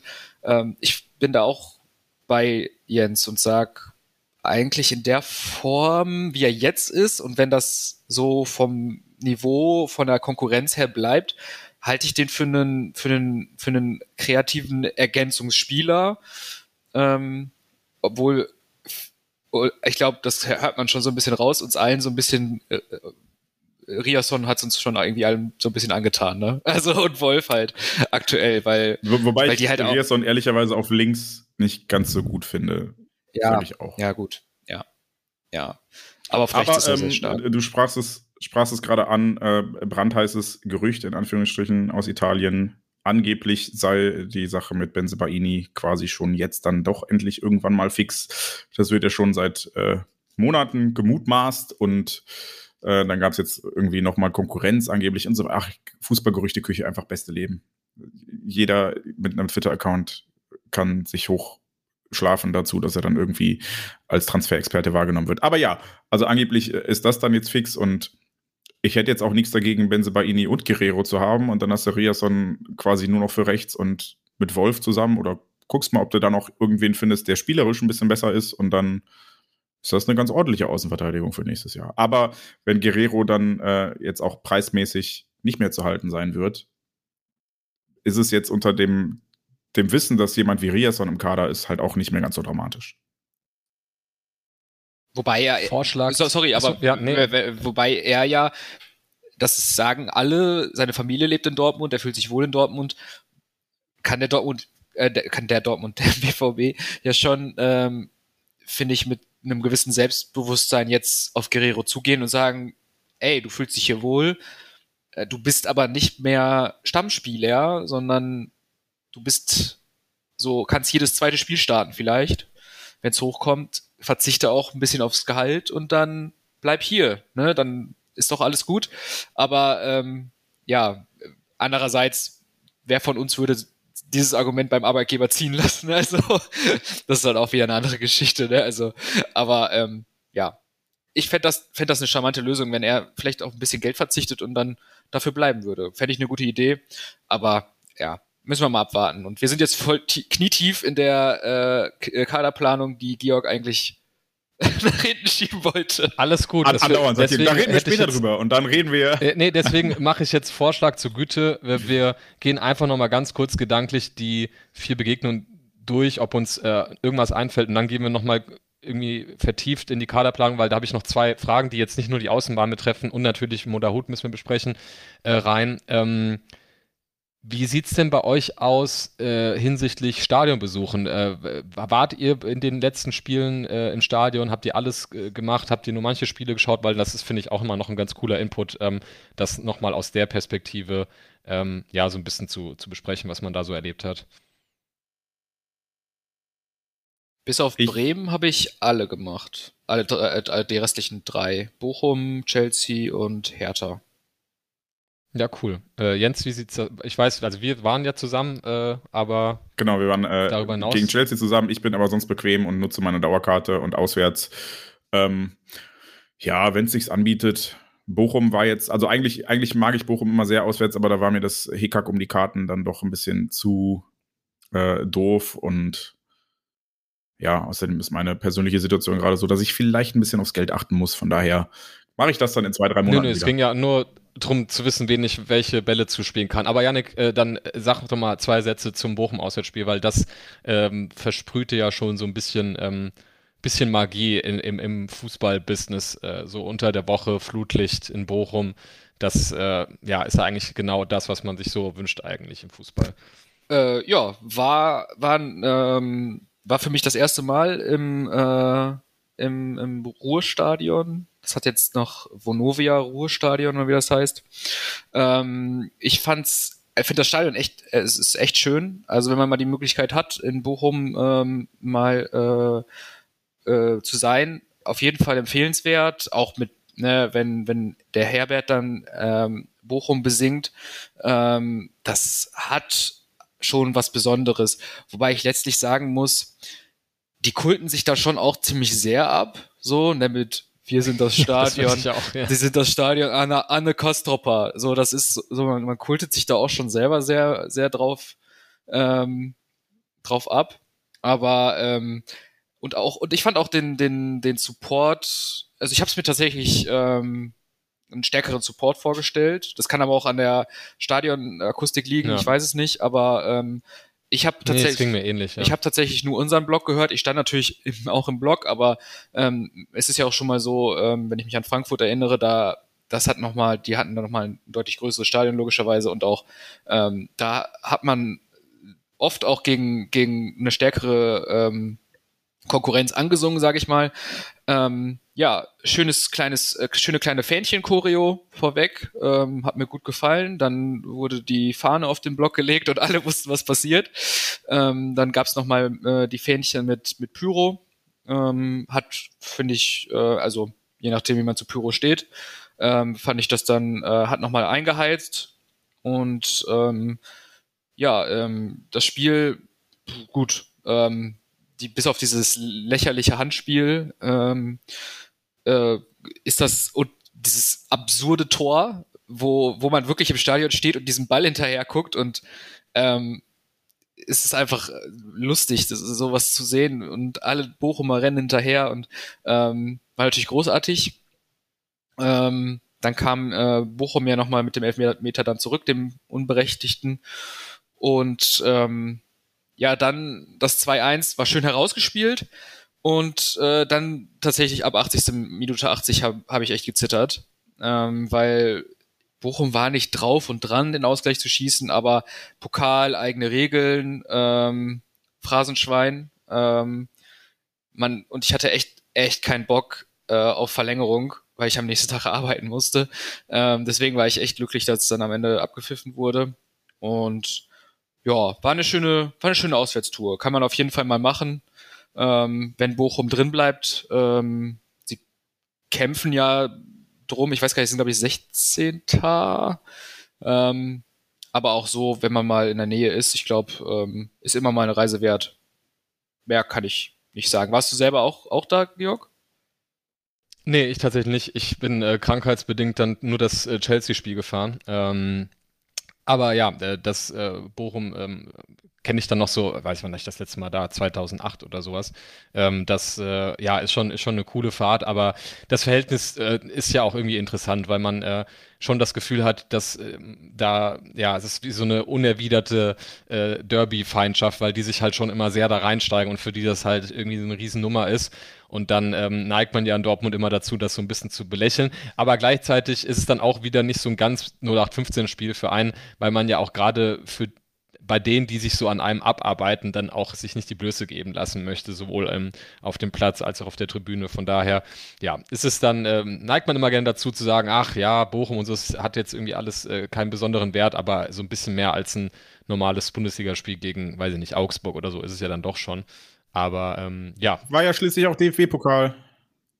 Eben, ja. Janik, du wolltest noch was sagen? Ich glaube, wir haben, glaub, wir haben Janik gerade verloren. verloren. Ja. Genau, aber dann ähm, sprechen wir schon mal weiter und gucken, dass wir ihn gleich nochmal mit, mit reinnehmen können. Ähm, ja, ach genau, ich wollte noch sagen, ähm, wir haben jetzt dann natürlich das äh, krasse Kontrastprogramm im Pokal, um schon mal eine News vorwegzugreifen, denn es gab ja noch die Pokalauslosung am Sonntag, nämlich der BVB wird Anfang April, 4. oder 5. terminiert ist, glaube ich, noch nicht, in Leipzig spielen. Von daher, ja, das wird dann sicherlich sportlich nochmal ein anderes Spiel werden. Das ist aber terminiert. Okay, und das äh, ist der, äh, der vierte oder der fünfte? Müsste der vierte sein. Also der fünfte, okay. Äh, aber dann nee, müsste dann später. Ach, ist der fünfte. Genau, vierter, ja, Entschuldige. Genau, ja. Fünfter, vierter, so rum. Genau. Ah, ähm, wir spielen an S04. ja, genau, und deswegen, ähm, ah, Janik ist, glaube ich, auch wieder da. Ähm, oder? Ja, doch. Ähm, genau, und da ist natürlich äh, vor allem auch fantechnisch, sage ich mal, eine andere Nummer. Äh, man kann wahrscheinlich davon ausgehen, dass das Spiel auch von der aktiven Fanszene wieder oder wie immer nicht besucht wird. Von daher, ja, es ist leider äh, mittlerweile kaum zu vermeiden, früher oder später auch mal auf Leipzig zu treffen im DFB-Pokal. Ähm, und ich habe schon bei der Auslosung gesagt, mich nervt das dahingehend so ein bisschen, dass es ähm, ja, wenn man es mal mit Jürgen Klopp und damit haben wir ihn auch heute wieder in den Podcast aufgenommen, her herzlich willkommen. Ähm, wenn man es mit dem nimmt, das ist so ein Spiel, wo bei mir dann immer wieder die Angst des Verlierens höher ist als Zuschauer, als äh, so, ähm, ja, diese Geilheit drauf zu gewinnen. Ähm, und so war es irgendwie beim DFB-Pokalfinale ganz schlimm auch. Und äh, ja, in so einem K.O.-Spiel ist es dann irgendwie, finde ich, dann, ja, multipliziert sich das nochmal. Von daher, ja, das wird Schnee von morgen sein, ähm, aber da schon mal der Ausblick auf die nächste Pokalrunde. Ja, ähm, jetzt wieder? Ja. Du bist wieder da, genau. Wir haben auch nur eine. Ich wollte auch nur sagen, dass, dass das ja ein ziemliches Kampfspiel war in Bochum, aber mhm. das Platz auch in einem absolut beschissenen Zustand war. Oh ja, stimmt. Das habe ich auch noch im Kopf. Ja. Also das war ja wirklich der Kartoffelacker vor dem Herrn. Hätte ich an Bochum Stelle natürlich auch so gemacht, aber wollte ich nur nochmal betont haben. Dazu gab es äh, ja, das ist so tatsächlich eine halbwegs interessante Statistik, weil ich bin in so einer Chatgruppe, in der dann äh, darüber diskutiert wurde, ähm, warum denn unsere Passgenauigkeit so schlecht sei und so weiter und so weiter. Ja. Kein Wunder halt. Ja, ja, ja und dann ähm, sagte irgendwer, ja, pass auf, das ist äh, eine Ausrede jetzt hier mit dem, mit dem Platz. Und dann hat jemand anderes aber mal verglichen, die Passgenauigkeiten der anderen Mannschaften, die dann quasi auch in Bochum gespielt haben. Und die ist bei allen einfach 10, 12 Prozent schlechter gewesen, wenn sie in Bochum gespielt haben. Ja. Also das ist, wie du sagst, ne, das ist ja immer so eine, so eine Klischee-Ausrede und deswegen äh, habe ich dann auch schon keinen Bock, das irgendwie bei Twitter reinzuschreiben während des Spiels oder so. Hab mir das aber auch genauso gedacht, weil das, da reicht ja nur der Augentest für. Ne? Du siehst wirklich, wie ein Ball zum freien Mann gespielt wird. Und da denke ich mir so, also da traue ich jetzt schon allen Spielern so die fußballerische Fähigkeit zu, einen Ball über, weiß ich nicht, 15 Metern halt von der Intensität her so zu spielen, wie der halt gespielt werden muss, ohne dass da jetzt, also unverteidigt auch, ne? Und dann merkst du, wie der Ball einfach anfängt zu rollen und du siehst ja auch, mit welcher Intensität der Ball geschossen wird und dann bleibt er einfach so mittendrin stehen, so gefühlt. Ne? Also natürlich war es jetzt nicht so krass, aber da hast du schon das Gefühl, äh, da sind Schlaglöcher irgendwie in diesem Platz drin. Das beeinflusst den Ball halt schon und ja, klar, ist dann vielleicht auch irgendwie das, was so ein Pokalreiz auch ausmacht, aber äh, so ein bisschen fuckt das auch schon ab, wenn man ähm, so denkt, ja, das äh, kann man jetzt auch einen Zweit, äh, nee, Zweitligisten, wollte ich schon sagen, ja, einem Erstligisten auch äh, zumuten, dass halt der Platz irgendwie vernünftig ist. Aber ja, das äh, hat zum Glück dann jetzt auch keine nachhaltigen Ergebnisse gehabt. Wobei ich das Gefühl hatte, dass der lange Ball von Chan irgendwann auch mal in so eine Kuhle reinge reingeplopst ist und deswegen vielleicht ein bisschen schneller noch Richtung Tor geflogen ist. Vielleicht hat sich das dann so auch wieder gerecht für Bochum. Naja. Ähm, ja, wenn wir schon so ein bisschen aus, äh, bei diesen Nebengeräuschen äh, bleiben, können wir vielleicht auch noch mal ganz kurz zum äh, Chelsea und zum Hertha-Spiel springen. Da gab es nämlich äh, so fanseitig auch ein paar äh, Dinge zu besprechen. Wir kommen auch nochmal auf einen extra Block dazu, äh, aber zumindest sollten wir vielleicht nochmal ganz kurz äh, erwähnen, dass es beim Spiel gegen Chelsea eine super Choreo, äh, auch wenn sie in unserem Dokument nur als ordentliche Choreo bezeichnet wird. Ich glaube, das war keine Absicht, weil ich glaube, da sind sich alle einig, dass es wirklich ein sehr tolles Bild war, ähm, weil ich hatte auch ähm, als ich das, ich hatte glaube ich bei Instagram da ein Foto noch zu gepostet und da haben mir auch Leute, äh, Fans anderer Vereine geschrieben, dass sie das Bild so ein bisschen abholt, weil das ja eigentlich was Neutrales ist. Natürlich ist es ein Auszug aus einem BVB-Fangesang, ähm, aber so dieses, ähm, Bild, man zieht so durch die Welt mit dem Rucksack auf dem Rücken, ähm, Bier in der Tasche und äh, fährt seinem Verein in Europa so hinterher. Das ist ja was, wo zumindest Vereine, die auch international spielen, äh, sich äh, schon mit identifizieren können. Ähm, und wo man sich irgendwie so abgeholt fühlt. Von daher fand ich das eine sehr, sehr coole Idee, sehr, sehr coole Umsetzung und ähm, ja, äh, da. Aber nicht die, nicht die Pyro vergessen, die in der anderen Tasche war, ne? Genau, die, da wollte ich jetzt offen lassen, ob die jeder äh, in der Hosentasche hat. Zumindest am Flughafen wäre das keine besonders gute Idee, aber äh, das kann man gerne so handhaben. Und ähm, vielleicht an der Stelle auch so ein kleiner äh, Werbeblock. Ich glaube, das äh, ist immer noch aktuell, oder war das nur bezogen aufs Härteheimspiel? Ich glaube nicht, aber jedenfalls äh, kann man, wenn man mal ähm, im Internet irgendwie auf die Seite von TU geht, wahrscheinlich auch auf, auf die Seite von der Südtribüne Dortmund, ähm, vom Südtribüne Dortmund Kollektiv auch die Möglichkeit finden, da noch äh, den einen oder anderen Euro ähm, dazulassen, um halt eben solche Aktionen auch zu unterstützen. Von daher, ich denke, da wird auch irgendwo ein PayPal-Link zu finden sein. Ich gucke gerade, genau, einfach mal auf die Seite von äh, Südtribüne Dortmund oder TU gehen und da äh, gerne mal sowas unterstützen, wenn man die Mittel dazu hat, weil ähm, ja, das sind natürlich Sachen, die wir sehr gerne sehen im Stadion. Ähm,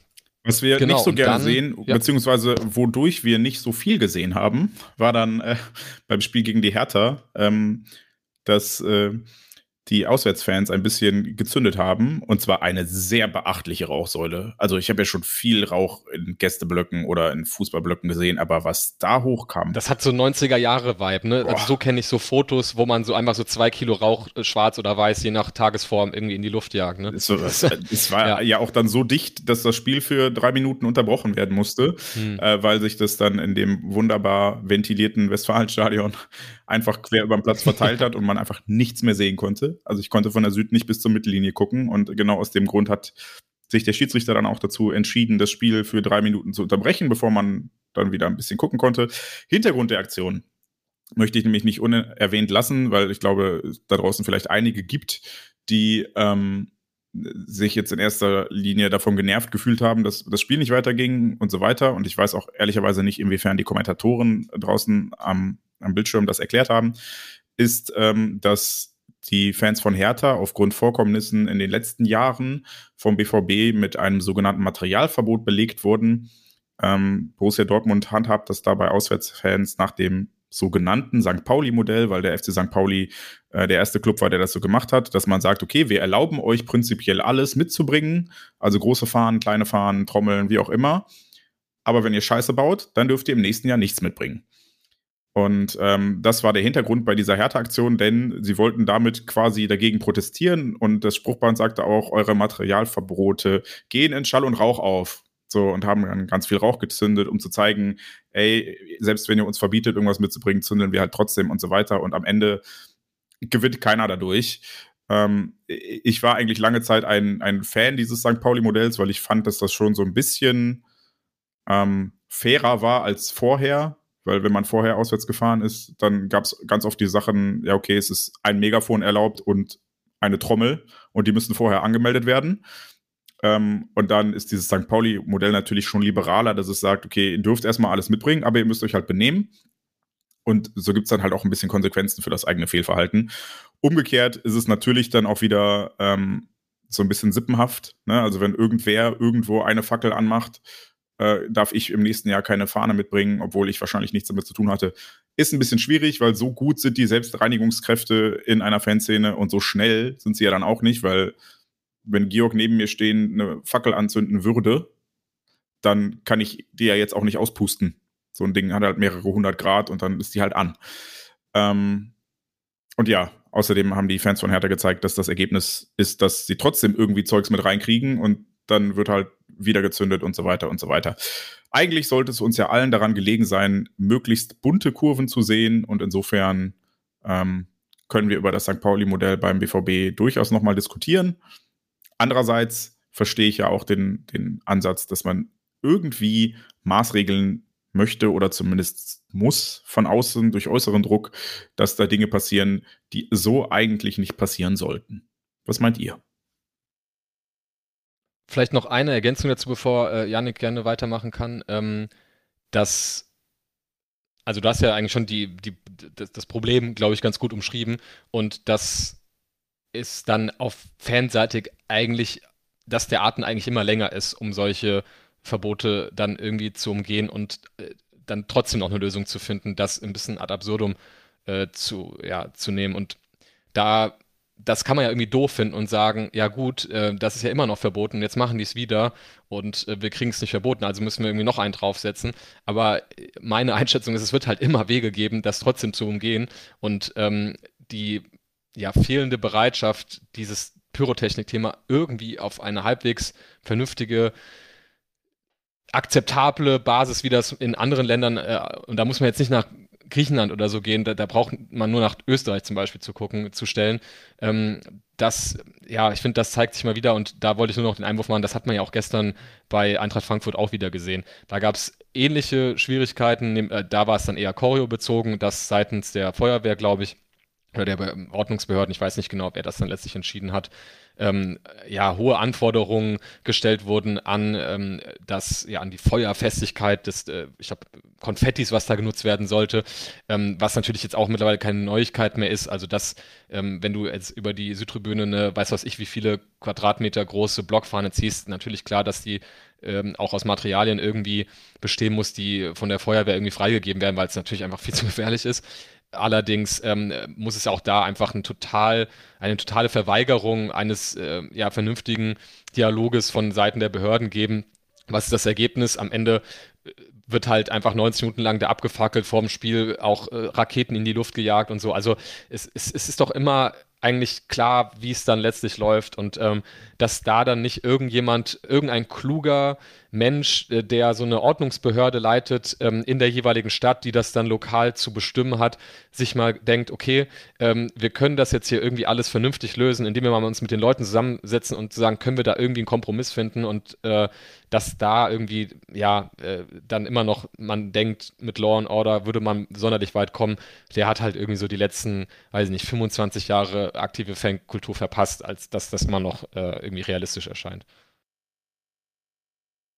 Dem kann ich mich auch eigentlich nur anschließen. Ich plädiere auch da für eine, für eine äh, übergeordnete Lösung. Also, da, dass die, also ich finde es einfach natürlich, der, also ich sehe es auch wie Jens, dass der BVB natürlich durchgreifen möchte und, ne, und ähm, das ist ja immer so ein bisschen die äh, Frage, wie, wie geht man damit um? Ähm, ich sehe das dann aber auch wiederum wie Georg. Ähm, warum guckt man nicht, dass man es irgendwie halbwegs äh, vernünftig legalisiert in irgendeiner Form? Ähm, dann, ich glaube, damit ist am letztlich allen mehr geholfen. Ähm, aber wo, wo Jens gerade noch sagte, diese, er hat noch nie so eine Rauch, ähm, äh, ähm, Fontäne oder Säule gesehen. Ich weiß nicht, ähm, äh, meintest du live oder generell? Weil generell habe ich damals erinnere ich mich an den Abstieg vom ersten ja, FC Köln, als, wo die als in Köln Horde, quasi Autoreifen verbrannt haben. Das war, nee, nee, ich meine schon ja, im Stadion. Also All-Time ja, genau. Classic. Wollte ich nur gerade sagen, das ist mir noch eingefallen. Aber wenn du meintest live, dann äh, war das natürlich klar. Dann war das schon, schon beeindruckend. Und ähm, ja, mein Kollege, der, der ähm, im Hertha-Block stand, hatte mir auch ähm, gesagt, die wussten im Hertha-Block gar nicht, ob noch gespielt wird.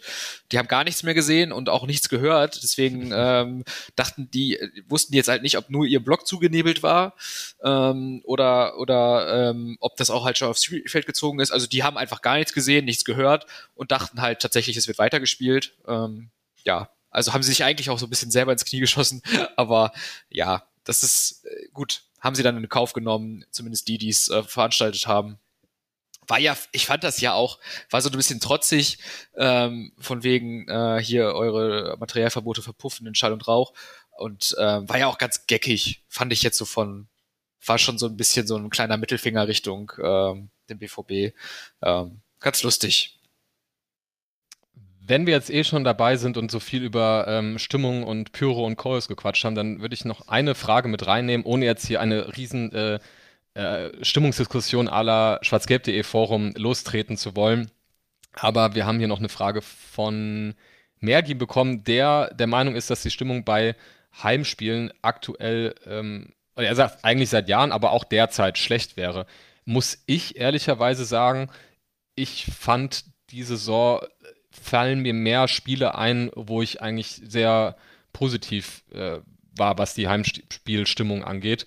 Und ähm, mir ist wenig, also klar, natürlich gibt es immer auch mal so Spiele, die so vor sich hin plätschern, äh, so oder so ähnlich stelle ich mir auch das Hertha-Heimspiel vor, ohne da gewesen zu sein, aber so habe ich es auch mitbekommen oder auch im Nachhinein von Bekannten erzählt bekommen, die vor Ort waren.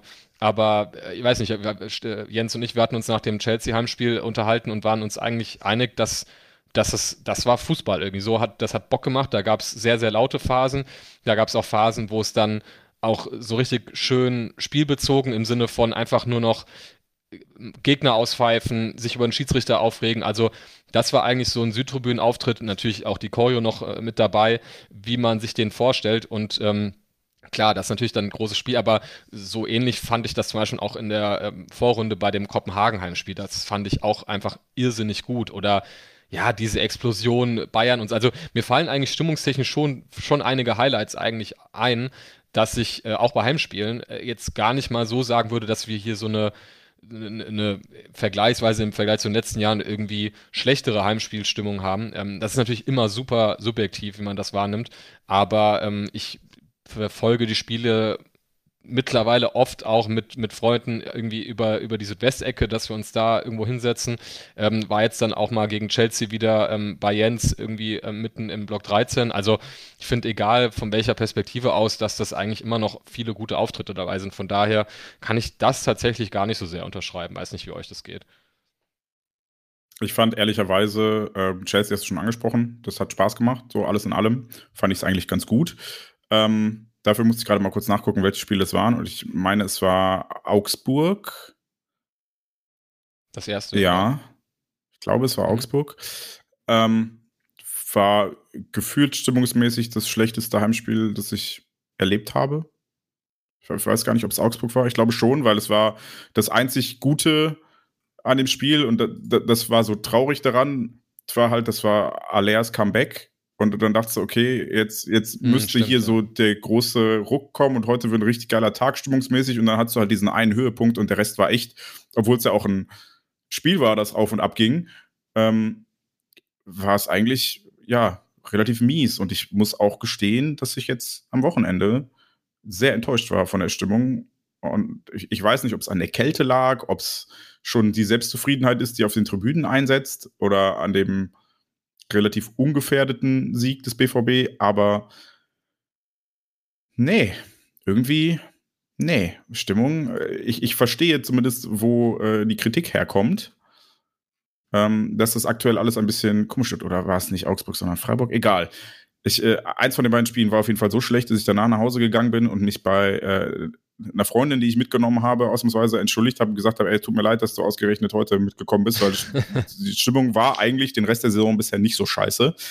Und da, dafür war dann jetzt am Wochenende das zweite Mal gegen Hertha, wo es richtig kacke war. So, und ähm, da sind aber Spiele dazwischen wie Chelsea oder ich fand in der Hinrunde, ich glaube Hoffenheim freitagsabends oder so, es war richtig, richtig gut, hat richtig gescheppert. Es ist ein Auf und Ab und ich kann mir noch nicht so ganz erklären, woran es liegt. These war, es ist die Kälte, weil ich den Eindruck hatte, gegen, gegen Hertha war es jetzt auch noch mal, es, zog noch mal richtig wie Hechtsuppe durchs Stadion so und dann, dann merkst du auch, die Leute waren am Anfang hatten sie Bock und irgendwann, als es kalt wurde, haben sie dann angefangen, so auf ihren Händen zu sitzen und nicht mehr zu klatschen und zu singen und so weiter. Und äh, das Gegenbeispiel wäre halt das Hoffenheim-Spiel, was ich genannt habe. Da waren es irgendwie 40 Grad gefühlt. Und da äh, sind halt alle total eskaliert, weil sie gedacht haben, okay, jetzt, jetzt sterbe ich halt, ist auch egal. Ähm, und ich glaube, so war es dann gegen Augsburg oder, oder Freiburg. Eins von den beiden war auch so kalt. Und ich glaube. Augsburg war auf jeden Fall das Spiel, wo ich danach erstmal vier Wochen krank war. Von daher, ich habe sehr gefroren an dem Tag, aber das lag, glaube ich, auch an dem Vorabend. Äh, ja, also ich glaube, Kälte ist dann, so doof es klingt und so billig einem das erscheinen mag. Ja, banal, ne? Aber es stimmt halt ne, wirklich. Ne, wenn, ja. wenn du da sitzt und. Man, man kennt das ja, du stehst da und bist da einfach also ob das, ob du, also ob du krank bist, ob es dir zu heiß ist, also es kann ja wirklich einfach physische Voraussetzungen so wie eine Performance auf dem Platz geben, dass du einfach nicht, nicht die 100% abrufen kannst. Das äh, ist ja manchmal so. Ja. ja. Aber vielleicht ist auch der Punkt von Mergin allein schon deshalb berechtigt, weil ähm, ich das die Frage eher so aus Perspektive dieser Highlights beantwortet habe, wo ich dann schon vielleicht froh bin, dass es da halt knallt und du richtigerweise auch auf diese, ich sag mal, 0815 Spiele eingegangen bist, wo es dann einfach nicht gut war. Und damit hat er ja eigentlich schon auch seinen Punkt, ne? dass natürlich der Anspruch auch sein muss, in Anbetracht auch aktuell der sportlichen Situation, wie du sagst, dass das in der Hinrunde mal dann einfach, dass man einfach genervt ist, komm, jetzt habe ich halt auch keinen Bock mehr. Das verstehe ich dann schon eher als so, wie es jetzt gerade ist. Das genau, das ist der Punkt. Eigentlich äh, hat ja auch der Vorsänger gesagt, ähm, müsste es jetzt äh, bei der Performance, acht Spiele in Folge gewonnen, eigentlich müsste die Tribüne dauernd brennen oder zumindest so Sachen wie Deutscher Meister wird nur der BVB, da müsste das gesamte Stadion eskalieren. Und ich glaube, das würde es auch. Wir machen noch auf Understatement. Ne, ne, wir machen noch auf ohne, Ja, haben wir noch nie gemacht auf der Tribüne. ähm, ähm, aber selbst das hat ja nicht gezündet jetzt gegen Hertha. Und dann, dann kann ich es mir wirklich nur noch mit äußeren Faktoren erklären, dass die Leute halt, weiß ich nicht, unzureichend angezogen waren oder in der Nieselregen auf den Senkel gehe oder wie auch immer. Es ist keine Entschuldigung. Bevor ich das wieder als Feedback bekomme, ja, was ich auch schon gelesen habe, als ich irgendwann mal erklärt habe im, im Rasenfunk, dass Leute beim Derby eher auf den Nägel kauen als den Mund aufmachen, weil das Derby halt immer was anderes Total, ist und ja. beim Derby traditionell schlechte Stimmung ist. Da hat mir dann auch jemand gesagt, ja. sollte aber nicht so sein. Stimmt, aber es ist halt so. Und ich, aber es ist halt ehrlich. Ja, ich glaube, so ist es jetzt gegen Hertha. Ich war auch unzufrieden danach. Dachte auch so, boah, es war also von der Tribüne echt wenig heute.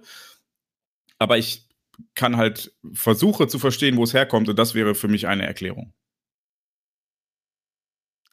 Äh, ich möchte noch zwei Faktoren ins äh, Spiel bringen. Einmal die Erwartungshaltung.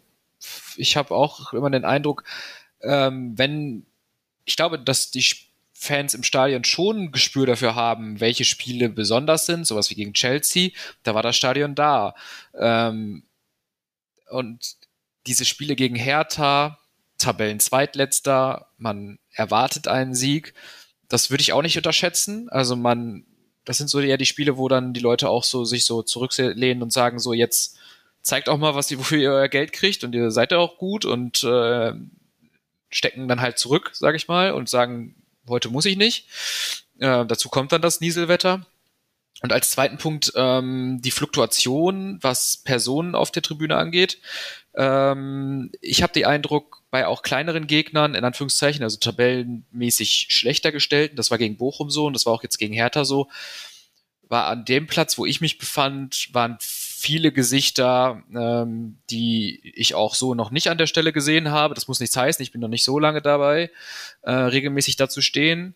Aber ähm, es sind vorwiegend dann oft junge ähm, Personen. Ich, ich meine, ich es hier jeder Person, ähm, die äh, Südtribüne mal zu erleben. Und äh, ist ja auch klasse, dass, es, ähm, dass das möglich ist, dass auch mal andere Menschen auf die Süd kommen. Ich sehe aber, dass das stark bei gerade bei kleineren Gegnern äh, der Fall ist. Und ähm, ich habe dann immer so das Gefühl, als würde so ein äh, würde von Block 12 sozusagen die, die Stimmung schwappt sonst normalerweise immer bis in den Block 11 rüber, wo ich stehe.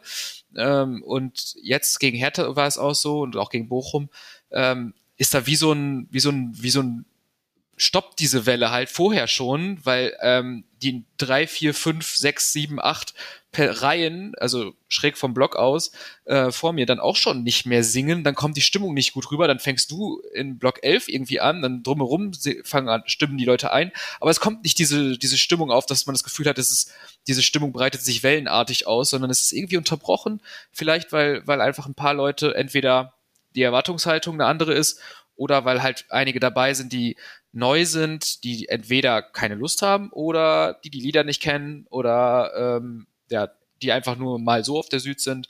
Ähm, Stadion-Touris, keine Ahnung. Ähm, ich, ich denke, alle Faktoren werden in irgendeiner Weise wahrscheinlich ihren Anteil haben. Ja. Okay, damit haben wir Stimmungsdiskussion auch, äh, finde ich, äh, ganz, ganz gut bearbeitet. Jetzt überlasse ich es euch. Wollen wir nochmal ein äh, bisschen Kaderplanung oder vielleicht, Kaderplanung haben wir ja schon besprochen, vielleicht äh, eher nochmal mit Fokus Dahut. Das wäre, glaube ich, jetzt nochmal äh, der richtige Moment. Denn, um das jetzt, äh, jetzt habe ich es schon so oft angeteasert, aber es werden vermutlich auch die allermeisten Zuhörerinnen und Zuhörer hier auch schon mitbekommen haben. Nämlich hat, ähm, na gut, es hat jetzt nicht der BVB in dem Sinne bekannt gegeben, aber es wurde jetzt eben ähm, in der Presse ähm, vermeldet und das ist äh, soweit auch bestätigt. Und äh, Dahut hat, glaube ich, dazu auch schon irgendwas, ich weiß aber in sozialen Netzwerken, da bin ich bei den Spielern nicht so äh, immer mit dabei. Ich gucke aber gerade mal nebenher, was gesagt hat, aber er wurde jedenfalls auch schon irgendwie zitiert. Ähm, also lange Rede, kurzer Sinn, Mo Dahut wird den BVB verlassen im Sommer. Man hat ihm mitgeteilt, dass er, ähm, ja, dass sein Vertrag eben nicht verlängert wird im Sommer. Ähm, jetzt habe ich äh, bei uns bei Schwarz-Gelb im Chat äh, vorhin äh, war die Rede von einem Zeitungsartikel, ich glaube, was der Westen, ich weiß gerade nicht genau, ähm, wurde da gepostet, dass ähm, ausschlaggebend unter anderem schätze ich mal auch die ja das Angebot des BVB gewesen sei, was wohl nur auf ein Jahr äh, befristet war. Also man wollte hier halt eben einfach einen einjährigen Vertrag anbieten, worauf dann die Dahut-Seite, und das ist ja auch völlig legitim und, und, verständlich, eben keine Lust hatte. Und so wird sich dann, ähm, ja, werden sich die Wege im Sommer trennen, was natürlich äh, gleich Fragen aufwirft, ähm, wie man jetzt das Ganze im Sommer angeht. Sicherlich, äh, das würde ich vielleicht auch schon mal vorwegnehmen, ähm, ist die Diskussion darüber, ähm, auch nur in einem gewissen Rahmen jetzt möglich, weil natürlich auch die Personalie Jude Bellingham äh, um da jetzt was zu jinxen, da ist es ja sicherlich auch so, dass man noch gar nicht sagen kann, wie das und ob das im Sommer weitergeht. Natürlich, ähm, ja, würde man ihn am liebsten, und das wäre vielleicht auch der einzige Spieler, den ich auch mit Geld zuhäufen würde, ähm, würde man am liebsten alle Geschütze auffahren, um ihn zu bleiben zu bewegen. Aber ähm, ja, ganz genau weiß man es nicht. Wobei, diese 5-2-Niederlage von Real äh, oder von Liverpool gestern bei Real ist vielleicht auch gar nicht so verkehrt. Wenn Liverpool nicht Champions League spielt, könnte das vielleicht auch unsere Chancen erhöhen, aber nur das am Rande. Drückt den mal vielleicht über die Daumen an. Am Ende, am Ende geht er zu Real, das wäre natürlich dann wieder auch Quatsch, aber mal gucken.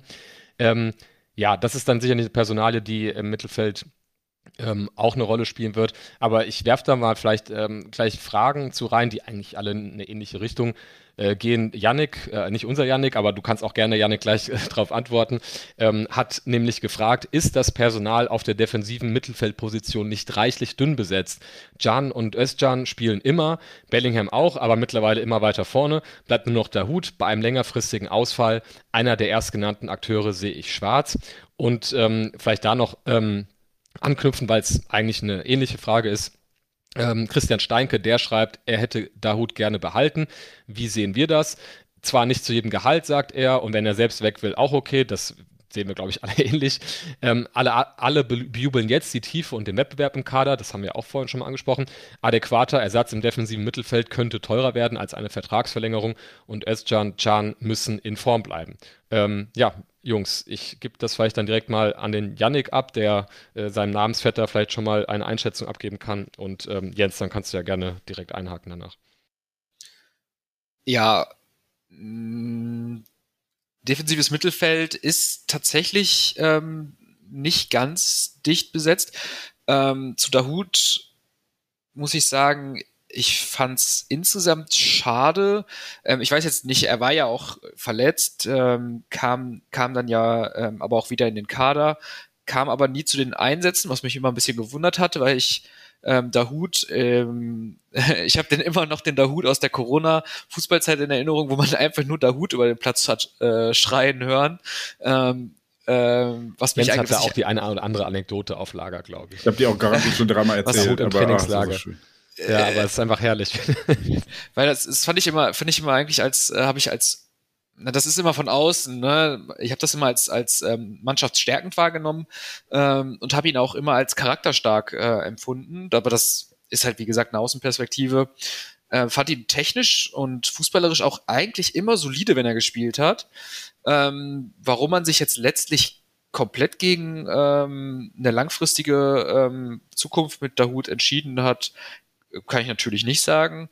Ich hätte tatsächlich ähm, damit gerechnet, dass man, dass man das nochmal ein bisschen weiter probiert. Finde es auch ehrlich gesagt ein bisschen schade. Ähm, aber so wie es jetzt aktuell ist, ne, also so wie die Mannschaft, wenn die Mannschaft jetzt auf dem Platz steht, da fehlt mir der Hut nicht. Muss, man, muss ich auch ganz ehrlich sagen. Also im Moment würde ich jetzt nicht sagen, dass da, dass, dass ich jetzt jedes Mal so denke, oh, der Hut könnte ja auch nochmal kommen. Also so ist es jetzt so ist es jetzt auch wieder nicht. Von daher, ähm, ich denke, man hat da offen mit dem, mit dem Mo äh, gesprochen. Und ähm, ich denke so, der wird auch einen neuen Verein finden. Und ähm, ich weiß gar nicht, wer es bei, ich meine bei, ähm, ich glaube, in der Redaktion wurde es mal gesch geschrieben, das ist einfach ein Spieler, ähm, dem, dem gönnt man auch, dass er dann einfach einen neuen Verein findet und der nicht, der nicht bei irgendwie bei uns versauern muss oder so. Also ich finde, ähm, finde es unglücklich ähm, letztlich, ähm, weil ich ihn eigentlich immer sehr geschätzt habe. Aber ähm, ich wünsche ihm natürlich auch alles weiterhin Gute und ich bin eigentlich ziemlich überzeugt, dass er auch einen, noch einen, ähm, einen guten Verein finden wird, wo er dann weiter zocken kann. Ich glaube, die Frage, warum äh, der BVB es nicht weiterhin mit ihm probiert, kann ich dir relativ eindeutig beantworten. Moda Hut ist seit inzwischen sechs Jahren bei Borussia Dortmund, also fünfeinhalb. Am Ende der Saison werden es sechs Jahre sein. Und hat es in den gesamten sechs Jahren so drei Monate geschafft, Stammspieler zu sein. Also. Ja, ja das war genau in der Corona-Zeit teilweise. Ja, ne? also, also ähm, auch in der, in der ersten ja. Terzic-Zeit, weshalb man ihm jetzt eigentlich relativ große Chancen jetzt nach Terzic Rückkehr ausgerechnet hat und bis zu seiner Schulterverletzung hat er auch relativ viel gespielt. Aber ich glaube, ähm, ja, es, es reicht dann, so doof es klingt, einfach nicht. Oder man hat, das ist jetzt eine andere Theorie, äh, über die wir in der Redaktion intern auch schon ein bisschen diskutiert haben, vielleicht auch schon jemanden in der Hinterhand, wo man sagt, okay, wir brauchen den Kaderplatz für jemand anderen. So, also man hätte der Hut vielleicht genommen, so als, als sichere Bank für ein Jahr, aber man hat wahrscheinlich schon irgendwelche Namen, Zusagen, wie auch immer, in der Hinterhand, wo man weiß, okay, auf die möchten wir kurz- oder mittelfristig setzen ab Sommer. Und deshalb haben wir die Verwendung nicht mehr und können dem auch nicht die Spielzeit garantieren, die er haben möchte. Umgekehrt hat das vielleicht auch so ein bisschen was mit ähm, dem neu entfachten Leistungsgedanken zu tun. Janik, du hast eben ja noch äh, Rafael Guerrero angesprochen und oder ich habe ihn angesprochen und du hast dann begründet, warum du glaubst, der BVB hätte gute Chancen. Vielleicht ist es dann auch eine ganz bewusste Entscheidung, jemandem, der sich sehr wohlfühlt in Dortmund, ähm, keinen neuen Vertrag anzubieten, wenn derjenige sich halt wohlfühlt, obwohl er nicht spielt. Und das ist ja bei Dahut tatsächlich dann auch der Fall, dass man eher Leute im Kader haben möchte, wo man sagt, okay, wenn die nicht spielen, dann sind die auch pisst und dann geben die alles. Und die sind halt nicht zufrieden mit äh, einer Position auf, auf der Bank. Auch wenn das ein zweischneidiges Schwert ist, weil das immer schlechte Stimmung bedeuten kann. Aber jemand wie Guerrero, der ja auch quasi zitiert wurde, dass er gesagt hat, er fühlt sich wohl in Dortmund, weil er nicht um seinen Stammplatz kümmern, äh, kämpfen muss. Das ist der falsche Grund, aus dem er sich hier wohlfühlt jemand wie der Hut, der es in sechs Jahren nicht geschafft hat, Standspieler zu werden, dem muss man dann vielleicht nicht auch nochmal einen neuen Vertrag geben, sondern sagen, ey, Bruder, es reicht halt nicht für, für erste Elf und äh, als Ersatz bist du wahrscheinlich zu teuer. Hast du nicht Bock, irgendwo nochmal Stammspieler zu werden? Weil ich meine, der kommt jetzt mit 27 auch ins beste Fußballeralter. Ähm, ja, ich, ich, glaube, das ist der Grund. Und ich finde es äh, auch ein Stück weit schade. Ich habe da immer, immer große Stücke auf ihn gehalten und habe immer gedacht, oh, der explodiert noch, aber vielleicht explodiert er auch einfach nicht mehr. Vielleicht ist beim BVB die Erkenntnis gereift, dass man jetzt sagt, okay, der Sprung, den wir uns alle erhoffen, der wird nicht mehr kommen. Der ist 27, der wird nicht mehr diese Leistungsexplosion haben, die wir seit sechs Jahren erwarten. Und dann muss man sich halt vielleicht auch einfach mal anders umsehen. Auch wenn ich es schade finde, weil ähm, wie du sagtest, Moderhut sehr kommunikativ ist auf dem Feld, gerne auch den Ball von Mitspielern fordert, wenn er komplett im Deckungsschatten steht und dann brüllt, Schmelle, Schmelle, hier, hier, zu mir, zu mir, ich bin frei, gib, gib mir den Ball, Schmelle, Schmelle. Und ich denke mir so, nein, du bist nicht frei. Er hat einfach Bock. Ja. Ne, also auf gewisse, ja, gewisse Art hat er Bock, wie Georg gerade sagte, aber ähm, ja, vielleicht reicht es einfach nicht mehr. Ich würde hier noch äh, ergänzen, ähm, also ich stimme euch beiden da äh, sicherlich zu in dem, äh, was ihr sagt und dass das auch sportlich alles genauso nachvollziehbar ist. Vielleicht, äh, was heißt äh, noch ergänzen, sondern eher vielleicht so eine kleine Korrektur, was mir gefällt an der Art und Weise, wie der BVB das aktuell zu handeln scheint und Sebastian Kehl wird da sicherlich ähm, ja eine Rolle spielen. Ähm, so ging ja auch ein bisschen die ähm, Frage von ähm, muss gerade schauen. Genau, äh, Konz 2807 war das. Äh, der hat äh, am Ende, ähm, der hat eine längere Frage gestellt, aber da stand am Ende, sieht man langsam eine Handschrift Kehls äh, und hat auch da auf Dahut Bezug genommen.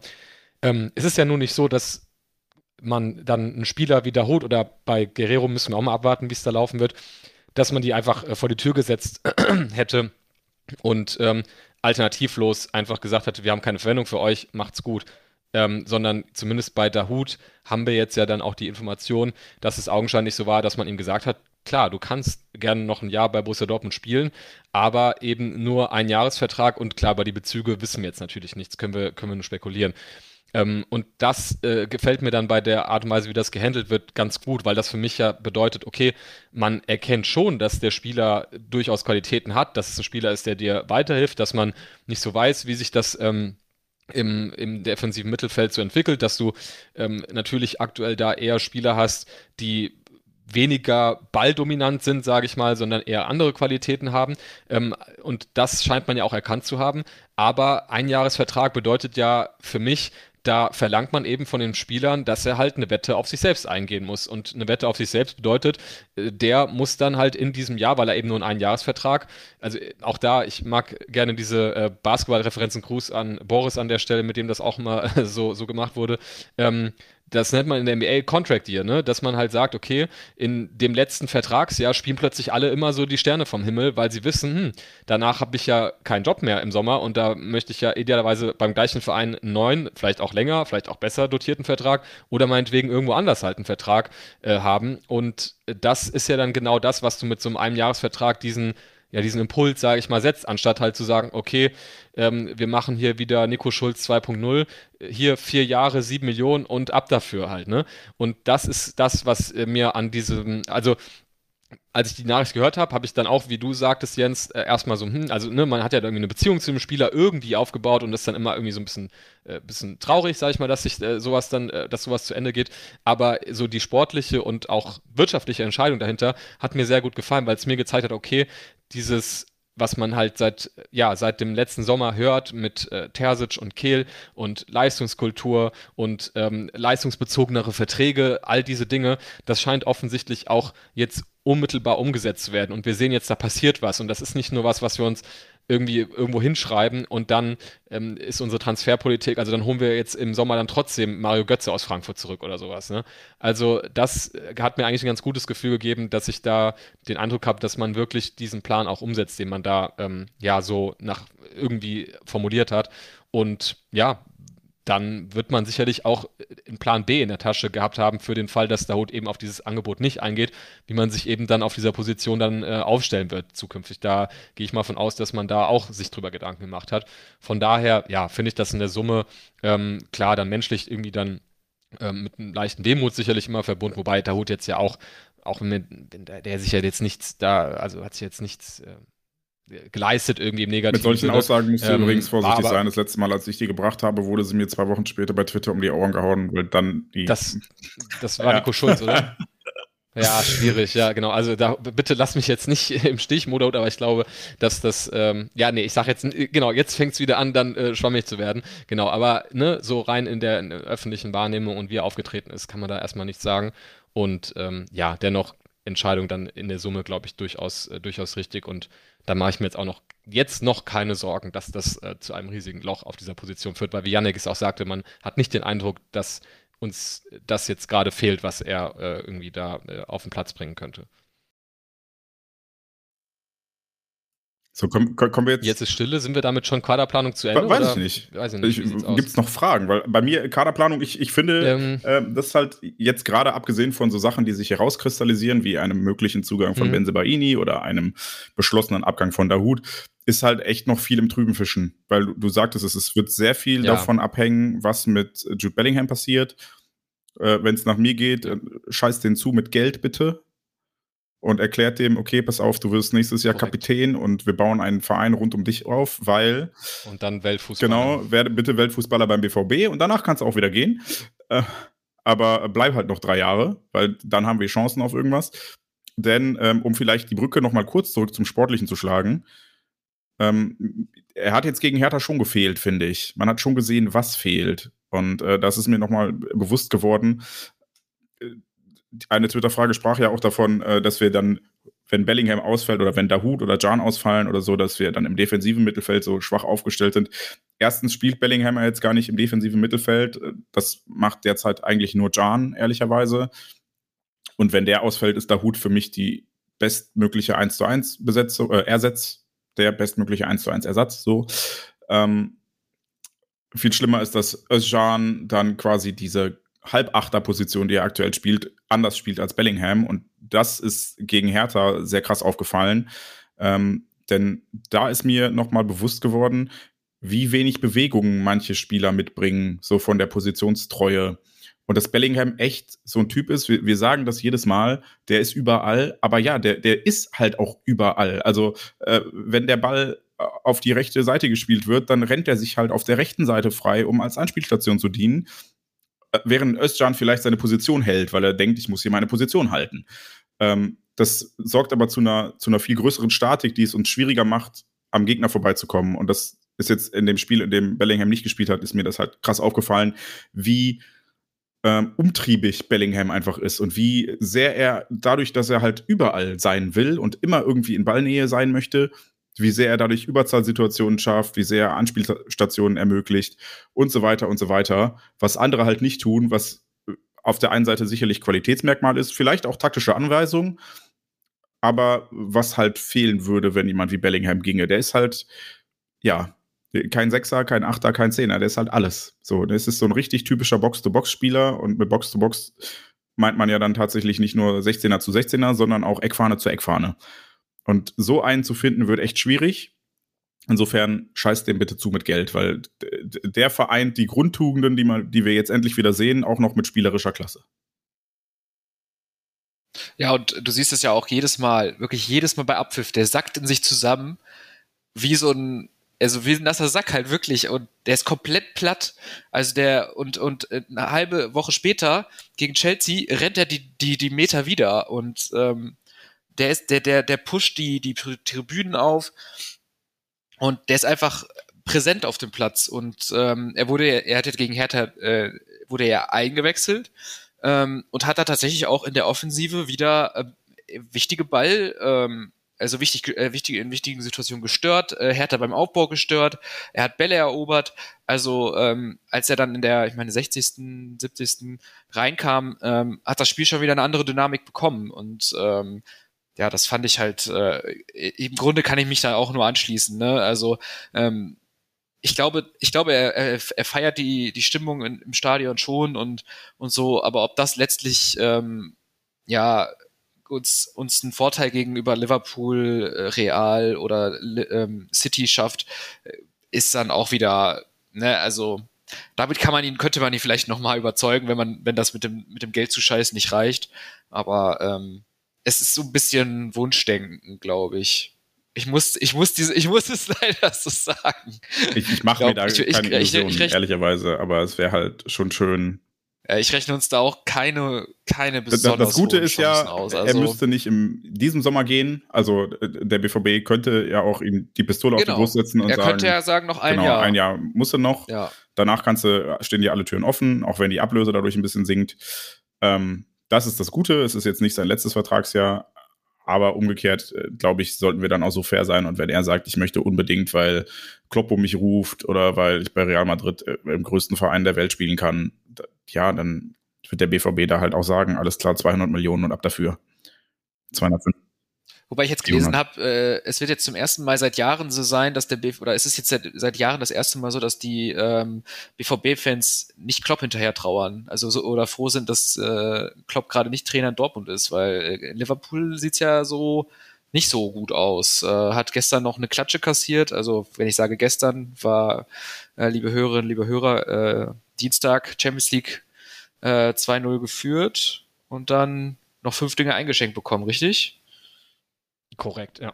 Also ja. ob Klopp da überhaupt irgendwas rufen wird, sei auch mal dahingestellt, weil mich ja, richtig, nicht überraschen, genau. wenn der im Sommer halt ja. sagt, Leute, das hat sich vielleicht hier langsam. Das äh, verflixte siebte Jahr bei ja. Äh, ja. beim Jürgen. Genau, also. ähm, genau. und äh, jetzt möchte ich aber anschließen, wenn wir noch bei der Kaderplanung sind, äh, wann kommt denn die Vertragsverlängerung für Jule Brandt? Frage ich doch einfach mal den Georg.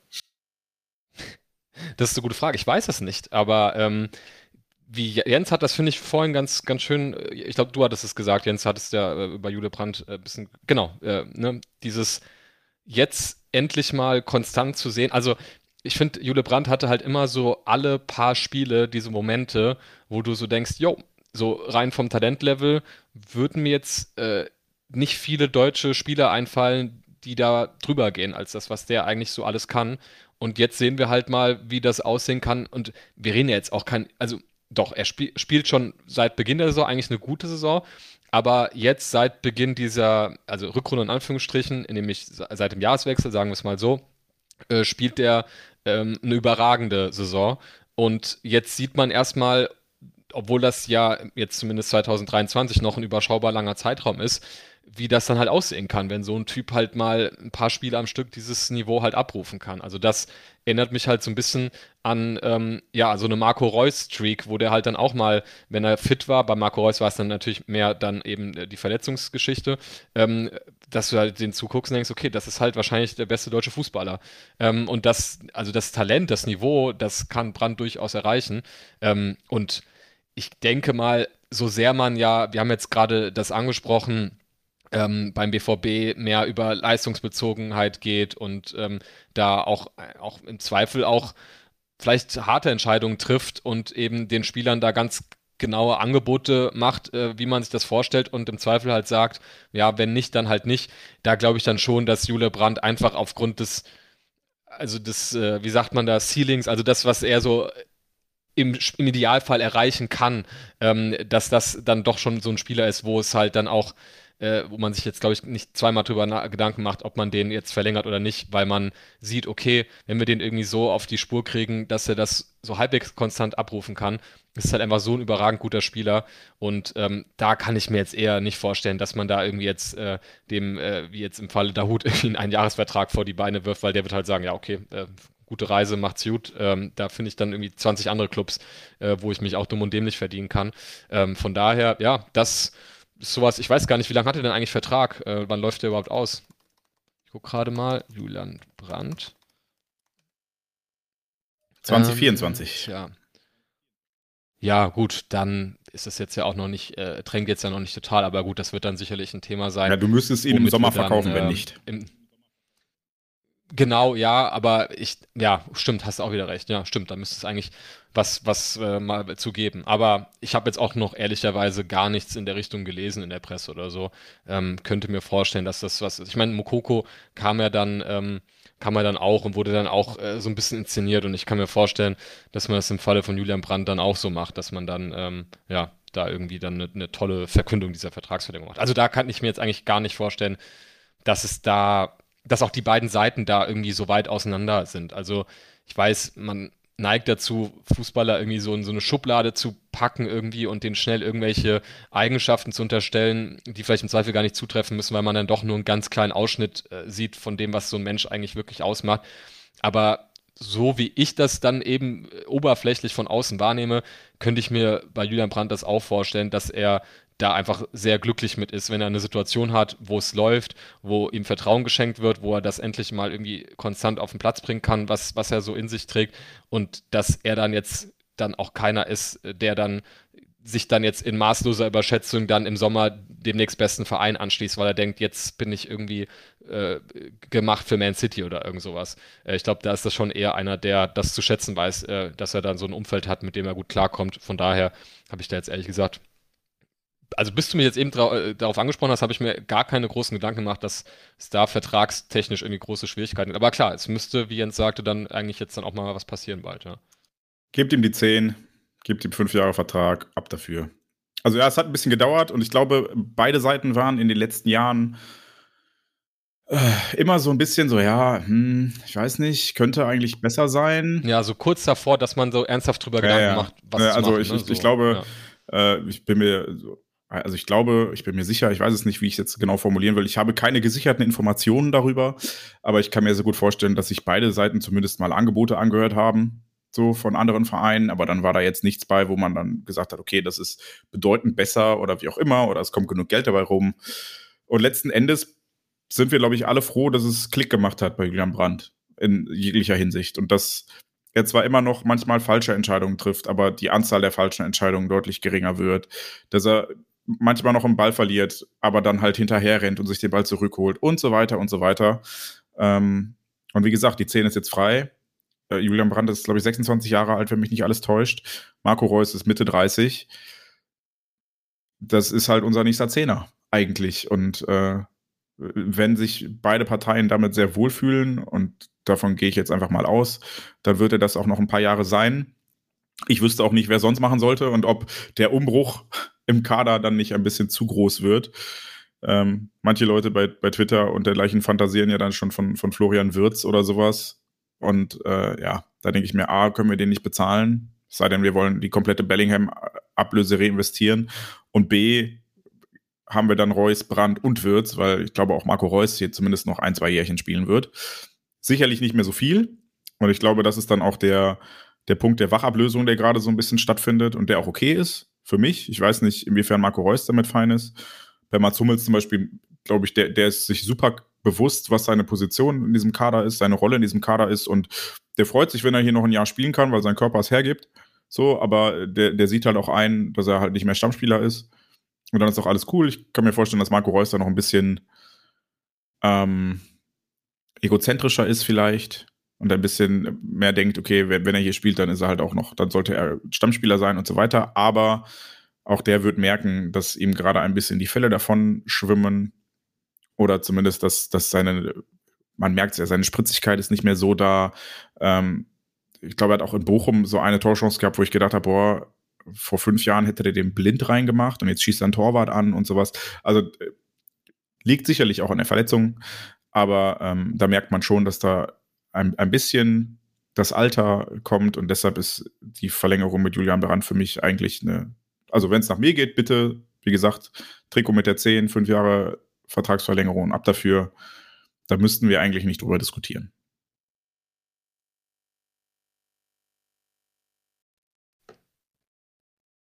Ja, das sehe ich genau. Meine Frage wurde beantwortet. okay, gut. Ja, ich wollte, wollte gerade noch überlegen, ob ich nochmal nachfrage zur Sicherheit, aber ähm, ja, tatsächlich hast du, äh, Jens, auch äh, fast im Vorbeigehen die den ersten Teil der Frage von dem Cons 2807 noch beantwortet, weil der hatte, ähm, deswegen müssen wir das jetzt eigentlich gar nicht mehr so ausführen, aber ich fand die Frage auch nicht so schlecht, ähm, gefragt, ob es äh, gute Möglichkeiten gibt, mit Brandt und Reus gemeinsam auf dem Feld und dann eben die Frage, und wenn nicht, sollte man mit Reus verlängern, unter welchen Umständen sollte man das tun?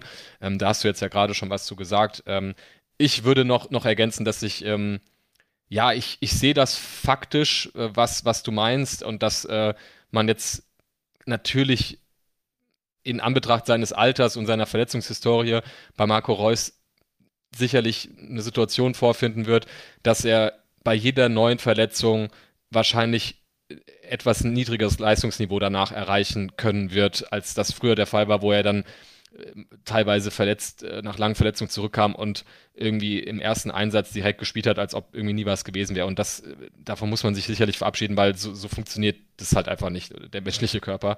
Ähm, Dennoch, ähm, aber das ist vielleicht dann auch eher ein emotionales Thema bei mir, äh, finde ich das allgemein, auch wenn man jetzt so in sozialen Netzwerken oder im Forum und so weiter guckt, der Abgesang, oder es fühlt sich schon so ein bisschen wie ein Abgesang an und da will ich jetzt noch nicht so, so einstimmen. Also ich glaube schon, dass Marco Reus äh, in dieser Saison, wo auch immer es dann jetzt in den Wettbewerben und auch in der Liga hingehen wird, noch, noch eine ganz massive große Rolle uns spielen wird und dass da noch, ähm, ja, dass es jetzt nicht so, er jetzt der Bankspieler plötzlich ist. Das sehe ich jetzt noch nicht, auch wenn ich weiß, wie, wo diese Einschätzung faktisch herkommt und ähm, dass man an Anbetracht auch der brutalen Form eben von einigen Spielern da durchaus zu so einem Ergebnis kommen kann. Aber ja, da, da will ich jetzt erst nochmal warten, ähm, wie überhaupt sich allgemein die äh, Verletzungssituation im Kader weiterentwickelt. Und ähm, ja, da glaube ich schon noch, dass Marco Reus und das, was du sagtest, dass er dieses Selbstverständnis hat, dann auch äh, zu spielen, das ist ja auch genau das, wo wir jetzt ja den ganzen Podcast über schon drüber sprechen, dass wir solche Spieler wollen. Also das ist ja auch in dem Fall nichts, was man ihm anlasten kann, sondern eher, dass es eine Qualität ist. Und ich glaube, ähm, da ist auch der Ehrgeiz groß genug, dass, dass er da einfach, ja, wieder sich seine Einsatzzeiten da ähm, erarbeitet. Und da habe ich eigentlich auch ähm, ja, ein gutes Gefühl, dass, dass er da auch noch eine, eine ganz wichtige Rolle spielen wird und das jetzt nicht, ähm, ja, irgendwie der, der Bankspieler plötzlich Aber wie geil ist denn, ähm, aber ich glaube, das war Wie geil ist Punkt, denn, ja. dass sich Marco Reus Arbeitszeiten erarbeiten muss? Wie geil ist das denn bitte? So, ne? Ja, also ist, genau, al alleine ja, der Punkt ist doch schon etwas, worüber wir alle jubeln sollten, weil du hast es eben angesprochen. Es gab Zeiten, da, da hat Marco Reus nach der Verletzung gespielt, weil wir, wir, er musste halt. So, und jetzt kann man ihn im Zweifel ein bisschen länger aufbauen. Jetzt muss er halt auch erstmal was liefern, damit er überhaupt wieder spielt, weil wir Alternativen haben, weil wir einen Julian Brandt haben, der endlich mal liefert.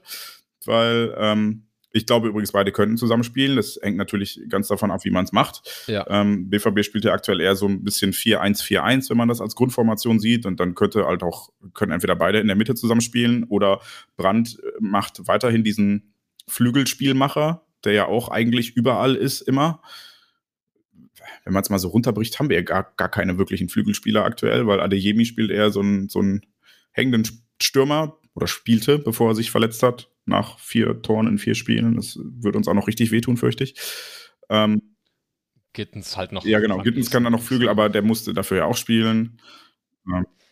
Dem, da bin ich übrigens auch sehr, äh, sehr gespannt. Also einmal noch äh, absolutes, ähm, also diese, diese Vorlage, die muss einmal noch hier kurz hervorgehoben oh ja. Oh ja. und notiert werden, äh, äh Audio, audiotechnisch, weil das, das ist wirklich Weltklasse, wie er da, ähm, ich hatte im Rasenfunk vorhin nochmal gehört und da wurde das perfekt beschrieben, äh, da wollen einfach drei Spieler ihn per Foul stoppen und kriegen es einfach nicht hin und dann spielst du den Steckpass so perfekt durch. Also da bin ich auch mal gespannt, weil das ist jetzt auch schon ein Niveau, wo man auch irgendwann sicherlich die Frage stellen muss, okay, ähm, ist das jetzt nach wie vor nur noch der Einwechsel-Joker, der ja sticht ohne Ende aktuell ähm, und äh, irgendwie immer Torbeteiligung hat, sobald er auf dem Feld steht. Oder drängt er halt auch gerade in diese Rolle rein, dass er auch legitim einfordern kann, halt auch mal von Anfang an zu starten. Ähm, durch jetzt die Verletzung von Adeyemi ist das natürlich dann durchaus wahrscheinlicher geworden. Ähm, von daher, da bin ich auch sehr gespannt und auch das äh, ergänzt das, was du sagtest, ne? wie geil das ist, äh, über Einsatzzeiten von Marco Reus von der Bank zu sprechen, überhaupt den Luxus zu haben, dass das ein Thema ist. Äh, und dann hast du dann noch so ein, äh, so ein Gittens da sitzen, der ja naturgemäß von Tag zu Tag besser wird, weil er halt einfach, ist er schon 18? Doch, ja, oder? 18 müsste glaube ich, schon sein. Aber das ist, ähm, das ist schon wahnsinnig ähm, komfortabel. Deswegen, ich gucke jetzt gerade selbst nochmal der Vollständigkeit halber nach, damit wir das hier auch noch Er ist 18. Haben. Ja, S18, genau. Ähm, ja, Wahnsinn, genau. Schön. Ähm, damit hätten wir den Kaderplanung Teil, glaube ich, ganz gut, soweit man das, das habt ihr beide gesagt, wie man das jetzt eben gerade halt kommentieren kann. Da gibt es einige Faktoren und sicherlich ja, werden wir da wahrscheinlich in drei, vier Monaten deutlich mehr noch zu besprechen haben und dann werden wir das natürlich auch machen. Ach ja, äh, ein Thema müssen wir noch besprechen, abseits des Platzes, fast hätte ich es vergessen, Thema Sondertrikots. Ähm, ich würde vielleicht einfach noch einen Einschub dazu äh, raushauen, ähm, denn das kann man, glaube ich, so sagen. Also vielleicht mal kurz, wer es nicht mitbekommen hat. Ähm, der BVB, und das ist ja, ja mittlerweile eigentlich schon fast ähm, ja, entwickelt sich zu so einer kleinen Tradition, dass man dann auch mal, ich will jetzt nicht sagen jährlich, aber es ist ja schon fast jährlich, eben auch Sondertrikots äh, rausbringt. Also ob das jetzt äh, dieses Trikot in Anlehnung an die, an das neongelbe Trikot aus den 90ern war, was ähm, ja durchaus sehr positiv angenommen wurde.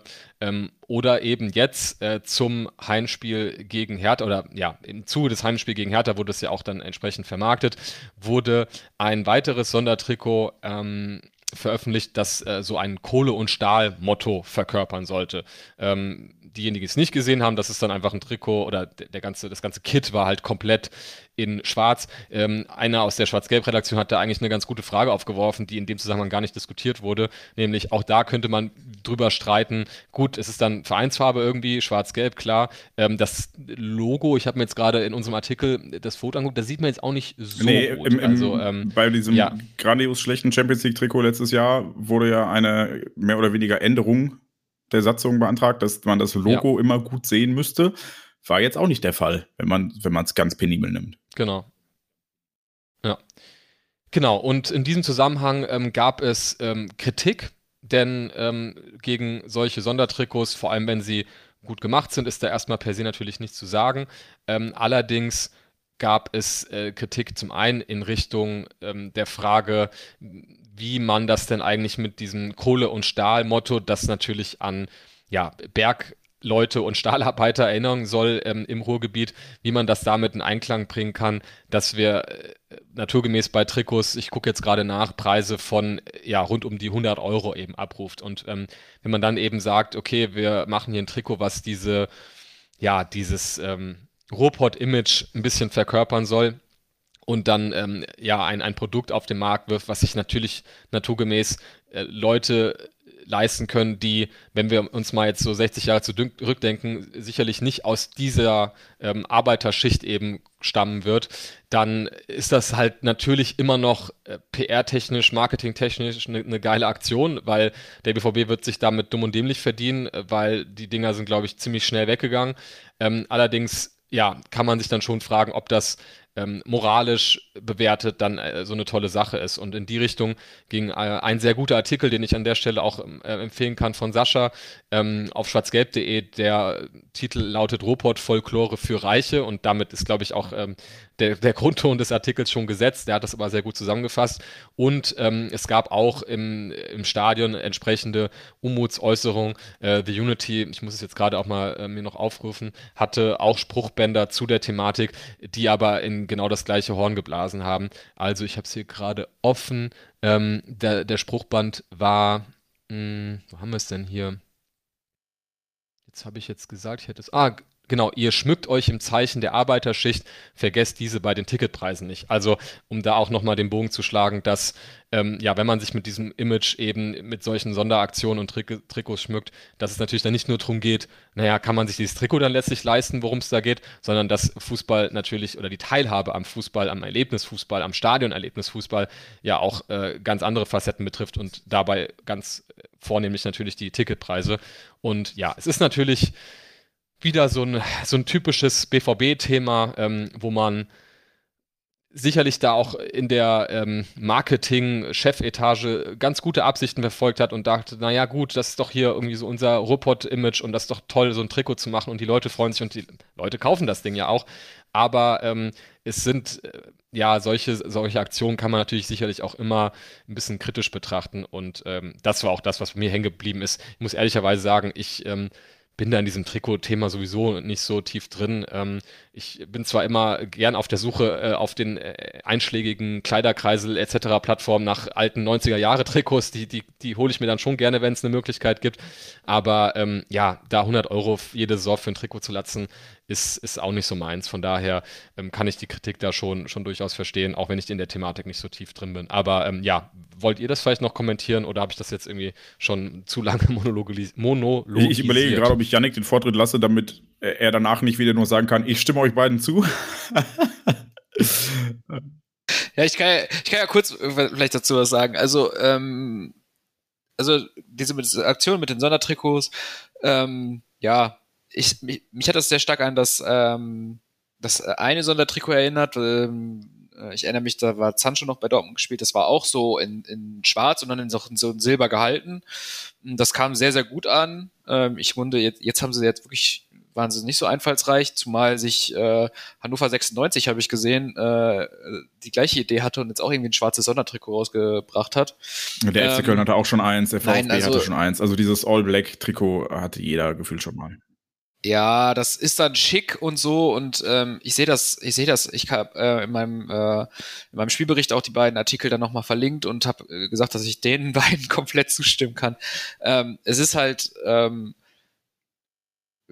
also ich bin auch keine, ich bin nicht Zielgruppe dieses dieser Aktion. Ich glaube, dazu zählen wir alle drei nicht wir sind eigentlich prinzipiell nicht die Zielgruppe ähm, solcher Aktionen und wir sind auch nicht die Zielgruppe dieser Halb äh, der Halbzeitshow, hätte ich schon fast gesagt, der der vor ähm, der der der ähm, ja Vorspielshow, sage ich mal. Gut, die wurde jetzt ja. genau, die wurde jetzt noch nicht angesprochen. Ich weiß nicht, ob ich das schon, ob ich das schon als ich würde das jetzt einfach mal mit, ja, ja, mit ab, gerne, abwaschen. Gerne, ja. ähm, also ähm, normalerweise äh, regelmäßige StadionbesucherInnen wissen das. Ähm, normalerweise ähm, äh, läuft You Never Walk Alone, äh, äh, sieht man ja auch dann im Fernsehen immer, ähm, und dann kommt die Mannschaftsausstellung und äh, Spiel fängt an. So, das ist ja der klassische Ablauf, jetzt sehr knapp zusammengefasst. Ähm, jetzt war es so, dass Nobby ähm, äh, etwas, be etwas Besonderes angekündigt hat, wo, wo, ähm, wo alle erstmal so für den Moment erstmal so Verzeihung gestutzt haben, glaube ich. Ähm, ja, und dann hat ist tatsächlich ähm, auf der auf dem auf dem ähm, Spielkreis ähm, ein ein Banner ausgerollt worden. Äh, hier der Spruch war, wie war der bis irgendwas mit der Glut, dass die niemals erlischt oder irgendwas. Ähm, und dann wurde tatsächlich das äh, das äh, Flutlicht ähm, äh, an, an den äh, stark runtergeregelt, runtergeregelt und ähm, äh, nur noch Spots auf dieses diese Halbkreis, äh, auf, auf, auf diese Spielkreis ähm, Spielkreisbanner gezogen, es war überall dunkel und dann kam so eine, so eine, ähm, ja, so eine Show, so eine Werbeshow im Grunde für dieses äh, Sondertrikot.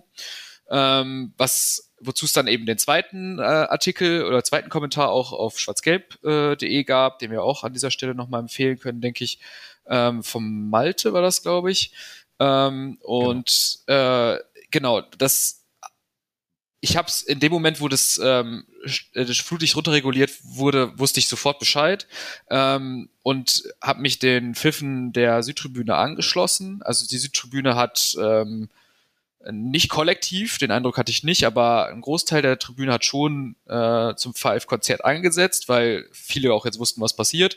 Ähm, und ähm, das ist so, ähm, ich habe dann auch die Kommentare, den Fehler gemacht, die Kommentare auf Facebook zu dieser, zu dem, äh, zu dem Kommentar von Malte äh, zu lesen. Äh, Finger weg von der, ähm, von der, wie, wie hieß Finger es weg noch? Vom Vorprogramm. Ähm, vor, vor, für, genau, Finger weg vom Vorprogramm, keine Werbekulisse spielen und so. Ähm, und dann habe ich viele gesagt, ja, viele haben kommentiert, ja, aber man muss doch auch mal offen sein für Neues und ich fand das voll schön und ähm, ja, erstmal war das überhaupt nicht schön, das sage ich jetzt ehrlich mal ganz ehrlich, das war echt, ich fand es relativ billig, da hat sich irgendein Marketing kurz was ausgedacht, aber das hat tatsächlich nichts. widersprechen. Ich fand die die die die LED-Banden und das du, bisschen abgedunkelte, es sah schon ganz geil aus, so. Es sah nach nee, Jägermeister nee, aus. Nee, nee, ich, ich fand, also, dieses, also dieses, äh, Glühen haben sie schon gut drüber gebracht. Sage ich ungern, aber da komme ich gleich zu. Ich wollte dir nur kurz akut wieder Also, ja gut, okay, da sind wir dann, da sind wir dann vielleicht, genau, dann, äh, dann ist das natürlich, letztlich ist es natürlich auch eine Geschmackssache. Ich fand es dann, äh, ich fand es dann einfach nicht, nicht, mich hat's nicht abgeholt und ich war auch zu sehr damit beschäftigt, mich darüber aufzuregen, ähm, weil danach auch You Never Walk Alone im Dunkeln weiter gesungen, also gesungen wurde und ähm, letztlich auch die ähm, Spielanzeige in einem äh, in, in diesem äh, Stahldesign äh, gehalten war. Ähm, und ähm, jetzt die Frage, jetzt fragen sich natürlich Leute, warum, ne, so von wegen, ihr habt immer gegen alles, alles was Neues, habt ihr was, ihr wollt immer nur, dass alles so ist, bleibt, wie es ist.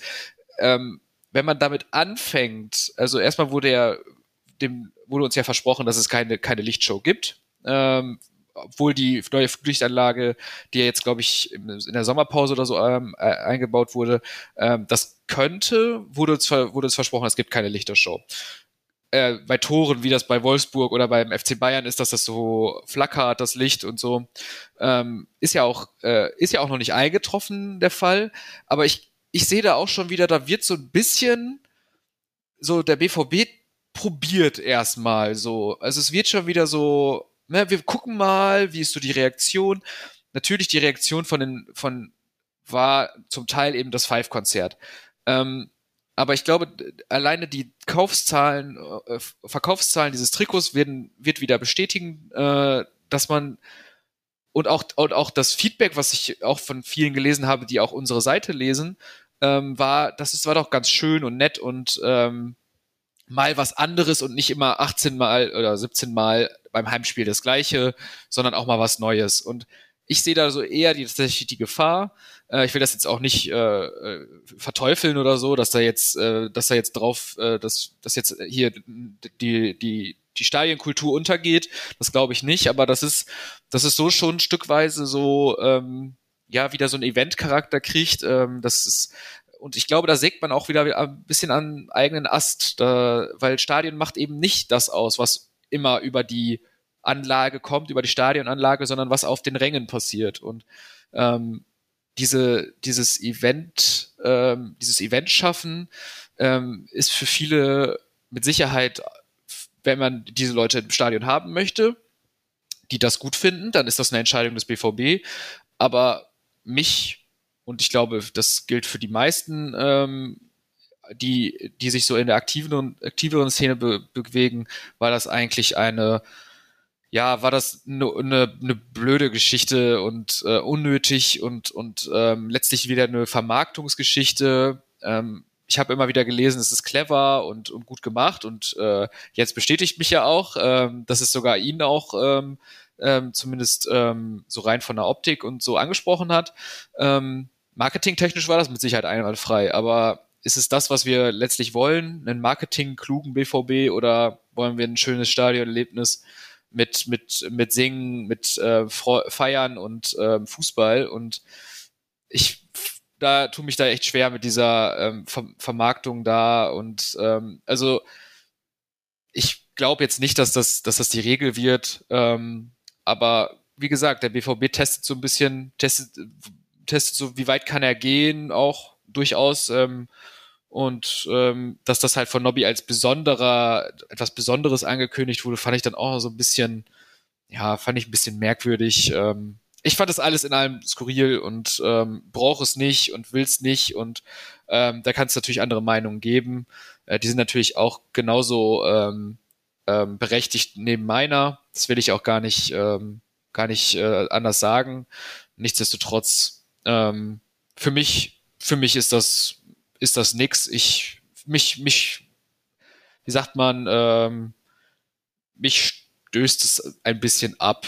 So, also mich entfremdet das eher vom BVB, als dass es mich dem BVB näher bringt. So kann man es vielleicht zusammenfassen. Ähm, ich möchte meinen jetzt folgenden Monolog beginnen. ähm, damit, dass du Yannick erst eben erwähnt, äh, gerade bei den kleineren Gegnern aktuell ist es schon eher so, dass mal Leute da sind, die man nicht gesehen hat.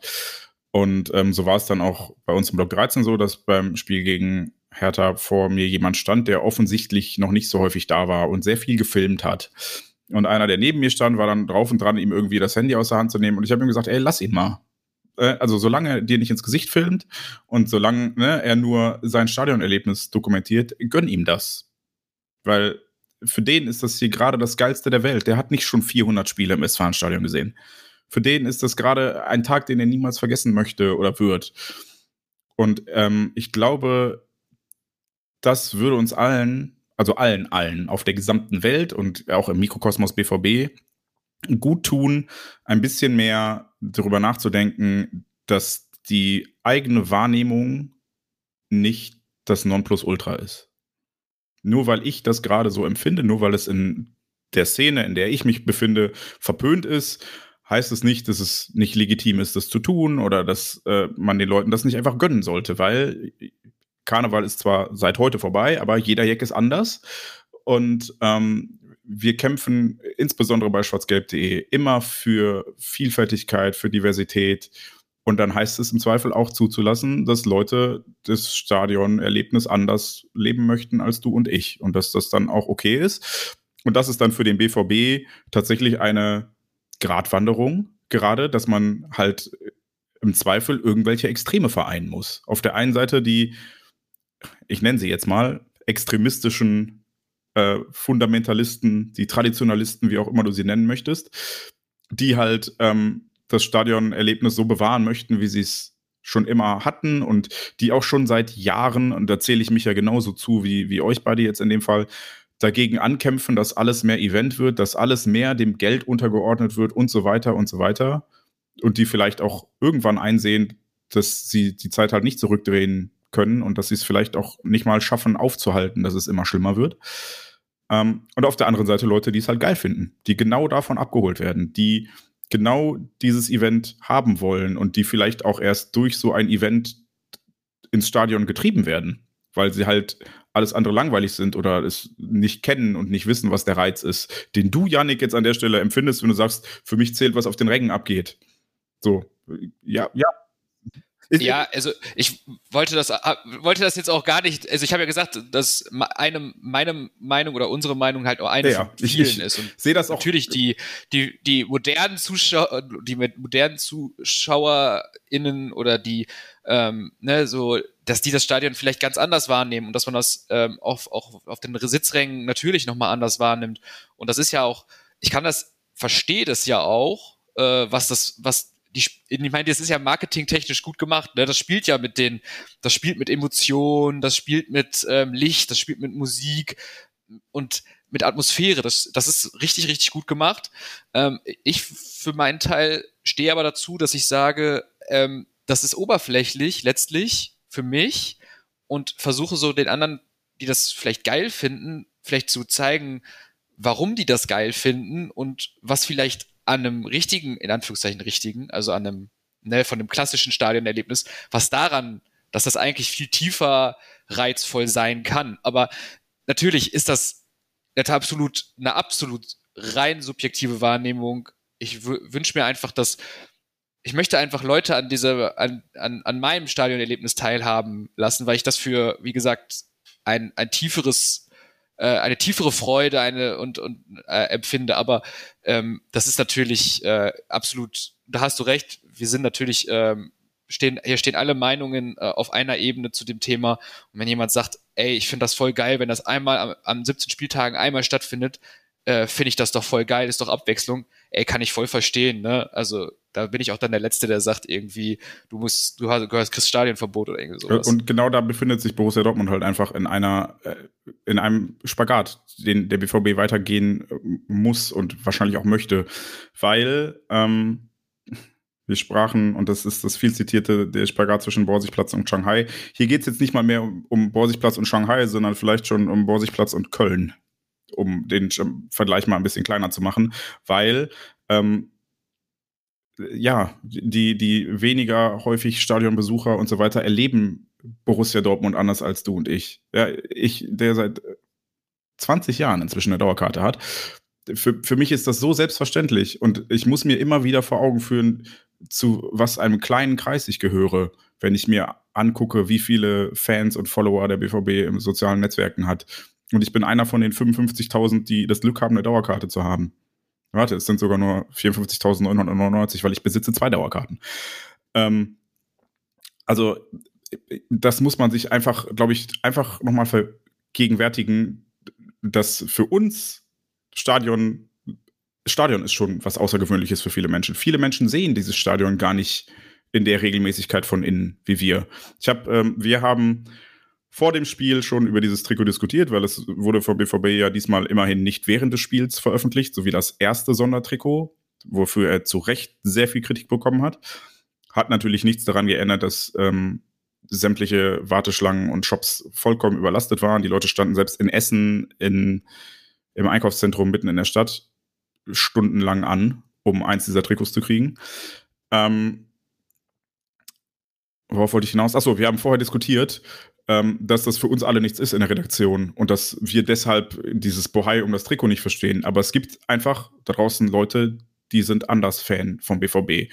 Und das habe ich wurde mir noch mal ganz klar vor Augen geführt, als mich meine Schwester um kurz nach zehn anrief am Samstag und fragte, ob ich gerade in der Warteschlange hänge, weil mein Neffe sich super über ein Trikot freuen würde. Und mein Neffe ist zwölf. Der, der muss für so ein Trikot, das für ein Kind 70 Euro plus Flock, also sind wir bei 85 Euro oder was, ähm, muss er Monate seines Ersparten, ach was, Jahre seines Taschengelds ausgeben. Aber ich finde es halt cool, weil er eine ganz andere Beziehung zum BVB hat als ich. Ich kaufe mir keine Trikots oder ich kaufe sie mir, ähm, wenn sie im Jahr darauf runtergesetzt sind und 20 bis 30 Euro kosten, weil ich es nicht einsehe, den Vollpreis dafür zu bezahlen. Wird bei dem Trikot nicht möglich sein, sage ich euch jetzt schon. Wenn ich es haben wollen würde, müsste ich es jetzt zum vollen Preis kaufen. Ähm, und mein Neffe ist halt noch im Wachstum, der, der, der würde 80 Euro seines Geldes dafür ausgeben, anderthalb Jahre so ein Trikot tragen zu können. Weil es für ihn halt was ganz andere Bindung ist und weil für ihn halt nicht der Stadionbesuch das rare Gut ist, also schon, aber er lebt sein Fansein halt nicht damit aus, dass er im Stadion ist, weil das ist für den so weit weg und das ist so selten möglich. Die waren während äh, der Corona-Zeit, als man relativ easy Karten bekommen hat, da waren die zweimal im Stadion. Aber an einem normalen Spieltag kriegst du halt auch keine vier zusammenhängenden Karten für eine ganze Familie, weil ich habe zwei Neffen in der Familie und dann wollen Mutter und Vater auch mit. Und zahlst halt für vier Personen auch schon mal 200 Euro. Ist halt nicht so easy drin. Aber so ein Trikot, das kann er jeden Tag anziehen, das kann er beim Training tragen, das kann er beim Schulsport tragen, das kann er auch im Alltag tragen, gerade das komplett schwarze. Und das müssen wir uns, glaube ich, in all dieser Diskussion öfter mal vor Augen führen, dass halt Leute ihr Fansein anders leben, auch wenn wir das vielleicht nicht verstehen. Und ich, ich verstehe es beim BVB auch nicht. Also ich, mir war das auch, ich fand es handwerklich gut gemacht. Ich äh, würde dieses Trikot aber auch nicht kaufen und ich verstehe weder den Zeitpunkt, Warum ausgerechnet jetzt? War irgendein besonderer Spieltag? War irgendwas Spezielles? Ich glaube, das, das erste Sondertrikot kam quasi zum Geburtstag, Ende Dezember. Da hat man sich zumindest noch versucht, irgendwie einen Anlass auszudenken, warum man denn jetzt so ein besonderes Trikot rausbringt. Jetzt war, was war es? War Februar? Ist das der Grund für dieses Trikot? Wir wissen alles, es ging nur darum, Geld zu machen. Und der BVB macht damit Geld. Der BVB verdient ein Heidengeld damit, Diesmal waren sie immerhin so clever und haben gesagt, pass auf, wir, wir überlassen es nicht eBay Kleinanzeigen oder eBay normal für nachher 1000 Euro das Trikot, ähm, sondern wir, wir nehmen das Geld selber mit und verkaufen dann im September übrigens. Also alle, die sich das Trikot jetzt noch vorbestellen, geht noch bis 28. Februar. Lieferdatum ist der 30.09. Viel Spaß dann mit dem Bellingham-Trikot nächstes Jahr. Das ist auch so dumm, ne? Ja, ich, ich verstehe nicht, warum der BVB das nicht einfach hätte weitsichtiger vorproduzieren müssen, gerade nach den letzten Jahren. Aber gut, ähm, handwerklich mit der künstlichen Verknappung und so weiter, alles cool gemacht. Ich arbeite ja auch ein Stück weit im Marketing. Ich hätte es wahrscheinlich ähnlich gemacht, wenn ich nicht Fan vom BVB wäre, den das ankotzt. Ich sehe halt vielmehr so ein bisschen die Gefahr, und das hat mich im Stadion ziemlich geärgert, beziehungsweise ich saß ein bisschen oder stand ein bisschen ratlos da, dass da halt wirklich Welten aufeinandertreffen und diese Welten eben nicht Shanghai sind, so weit weg, dass sie keine Rolle spielen, sondern Osttribüne gegen Südtribüne oder Block 13 gegen Block 11. Weil mein Eindruck war jetzt nicht so, als hätte die Südtribüne das ganzheitlich abgelehnt, sondern als ging diese Ablehnung äh, hauptsächlich von den Ultras aus. Und äh, ein Block weiter war den Leuten das schon wieder egal oder sie haben sich mal angeguckt oder wie auch immer. Und das ist ein Konflikt innerhalb der Fanszene, den wir eigentlich nicht haben müssten. Und es war mir schon zu viel des Widerspruchs, als beim Einlaufen der Mannschaften noch gepfiffen wurde, weil ich gedacht habe, Leute, wir sind, äh, ich, ich verstehe, dass ihr das Event kacke findet. Mich nervt die Kapitalisierung dieses Vereins auch. Ich hab, verstehe weder den Anlass des Trikots noch finde ich geil, dass die, die Banden, also nicht die Banden, sondern auch die Zahlen und alles orange war. Warum orange? Und keine Ahnung. Also ich verstehe sämtliche Kritik daran. Ja, ja, gut. Ist übrigens heißer als Feuer, habe ich gelernt. Ähm, und ich teile auch die Kritik, die die Sascha und Malta auf schwarzgelb.de, lest die Artikel, ähm, formuliert haben, weil es ist zu teuer, dieses Trikot. Das kostet in der Herstellung was? 13, 14, 15 Euro und dann verkauft man es für 100? Muss das sein? Wenn man sich so als Fan nah, als Bergarbeiterverein irgendwie, BVB ist kein Bergarbeiterverein. Das merken wir an den Ticketpreisen und an allem anderen. Ähm, ich gehe sämtliche Kritik mit, aber ich glaube, und das betrifft sowohl uns als schwarzgelb.de als auch dann die Ultras, wir müssen ein bisschen gucken, dass wir nicht in so eine Rolle der, der Mecker-Heinis uns hinein bewegen, weil wir einen Kulturkampf kämpfen, den wir ehrlicherweise nicht gewinnen. Die Welt dreht sich weiter. Wir befinden uns in einer Endphase des Spätkapitalismus. Und der BVB ist halt wirtschaftlichen Zwängen ausgesetzt, bei denen er im Zweifel nicht sagen kann, ja, ihr habt recht, wir scheißen auf die Kapitalisierung, sondern muss halt irgendwie Geld ranholen, um den Status quo aufrechtzuerhalten. Es geht ja nicht mal darum, Sprünge nach oben zu machen. Nein, nein, bei Borussia Dortmund geht es seit Jahren darum, den Status quo aufrechtzuerhalten. Und das nervt mich genauso wie euch alle. Aber die Frage ist halt, ob wir uns jetzt noch diesen Problemherd einer innerfan kurvigen Konfliktsituation aufbürden wollen, indem wir halt sagen, yo, äh, ist halt alles scheiße und damit für andere Leute das Event ruinieren, oder ob wir halt sagen, okay, ich find's scheiße, aber ich lerne damit umzugehen, ich akzeptiere halt, dass andere das geil finden. Und so leben wir alle nebeneinander her, weil wir ja trotzdem gemeinsam Borussia Dortmund lieben. Das sind Punkte. Ich, ich verstehe, wie gesagt, die Kritik, ich verstehe den Moment und die Emotion im Stadion. Ich finde jedes Spruchband angemessen. Auch wenn ich, wie gesagt, den Ticketpreis wäre jetzt nicht der Aufhänger, den ich nehmen würde, sondern der Trikotpreis, weil Tickets kaufen können nicht nur aus finanziellen Gründen, sondern einfach aufgrund der Verfügbarkeit ein so elitäres Ding ist, dass es für die meisten BVB-Fans da draußen einfach keine Relevanz hat. Das Trikot aber schon. Ähm, aber ja, ich, ich finde, wir, wir müssen als vielleicht Kommerz- und Kapitalismus-kritische Fans aufpassen, dass wir nicht anfangen, uns selber in so eine Ecke zu stellen, dass die Leute irgendwann keinen Bock mehr auf uns haben, sondern müssen das vielleicht so formulieren und so kommunizieren, die Kritik, dass sie A ankommt, B vielleicht Wirkung zeigt und C sich verfängt. Und das hast du ja eben, Yannick, als du dich für meinen in Anführungsstrichen Angriff gerechtfertigt hast, ganz gut gesagt. Du möchtest den Leuten nahelegen, warum das denn besser ist oder warum du dein Stadionerlebnis so lebst, wie du es tust und warum du das für das Nachhaltigere hältst. Ich glaube, das müsste unsere Aufgabe sein und nicht einfach nur überall draufkacken und sagen, finden wir scheiße, weil augenscheinlich sind wir damit in der Minderheit, wenn der BVB innerhalb von zwei Stunden 60.000 Trikots verkauft und wahrscheinlich das Dreifache hätte verkaufen können, wenn die Server standgehalten hätten. Auch wenn es mir nicht gefällt. Auch wenn ich natürlich äh, so ignorant und, und selbstbewusst und egoistisch bin, dass ich sage, meine Meinung ist die richtige. Ist sie wahrscheinlich nicht, weil es ist eine Meinung und kein Fakt. Ähm, ja, so. Ich hatte einen Monolog angekündigt und ich habe wahrscheinlich nur die Hälfte von dem. Das ist ein Monolog wahrscheinlich nur die Hälfte von dem gesagt, was ich mir nee, gedacht aber, ähm, habe in den letzten Tagen.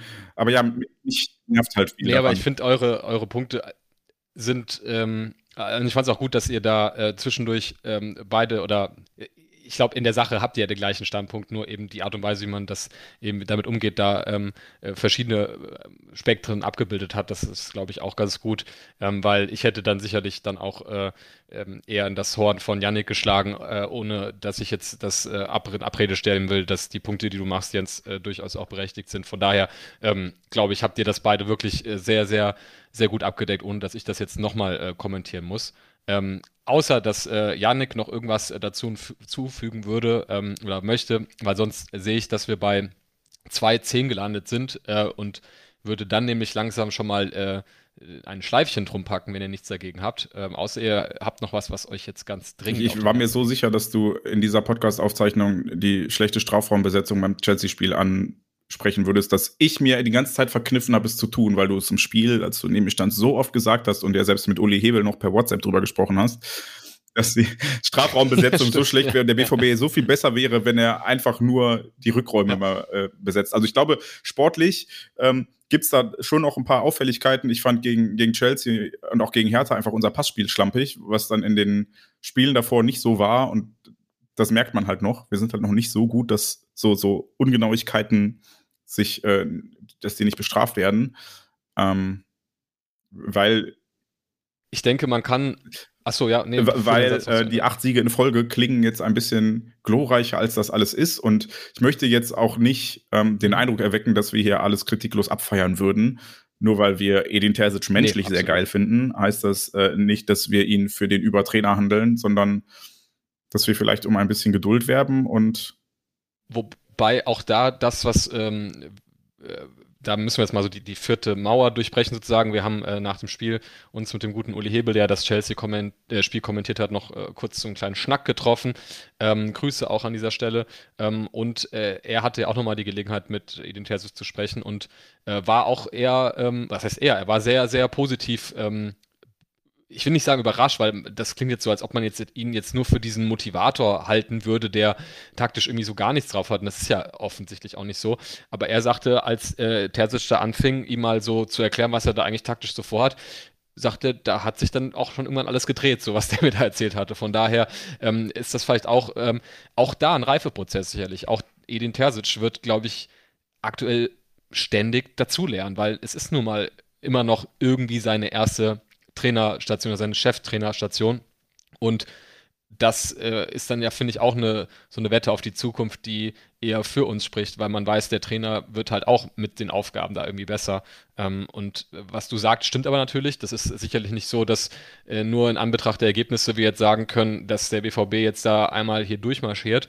Ähm, ich, ich, würde sagen, ich, ich versuche mich mal an ein, einer Beschreibung. Ich glaube, der BVB ähm, hat jetzt noch vielleicht bis auf das Freiburg-Spiel und auch da kann man dann sagen, naja, und rote Karte und so. Ähm, ich glaube, der BVB hat bisher 2023 noch wenige Spiele wirklich dominiert. Ich glaube, das kann man so sagen. Es waren, glaube ich, immer Spiele, wo der BVB am Ende auch oft verdient als Sieger rausgegangen ist, aber ähm, wo es jetzt nicht so war, dass man ein Spiel dabei hatte, wo man von der ersten bis zur letzten Minute sagte, das ist jetzt hier totale Kontrolle des Gegners. Und ich glaube, das ist ja irgendwie zumindest in manchen Partien auch so, soll so der Anspruch sein, da möchte man irgendwie hin.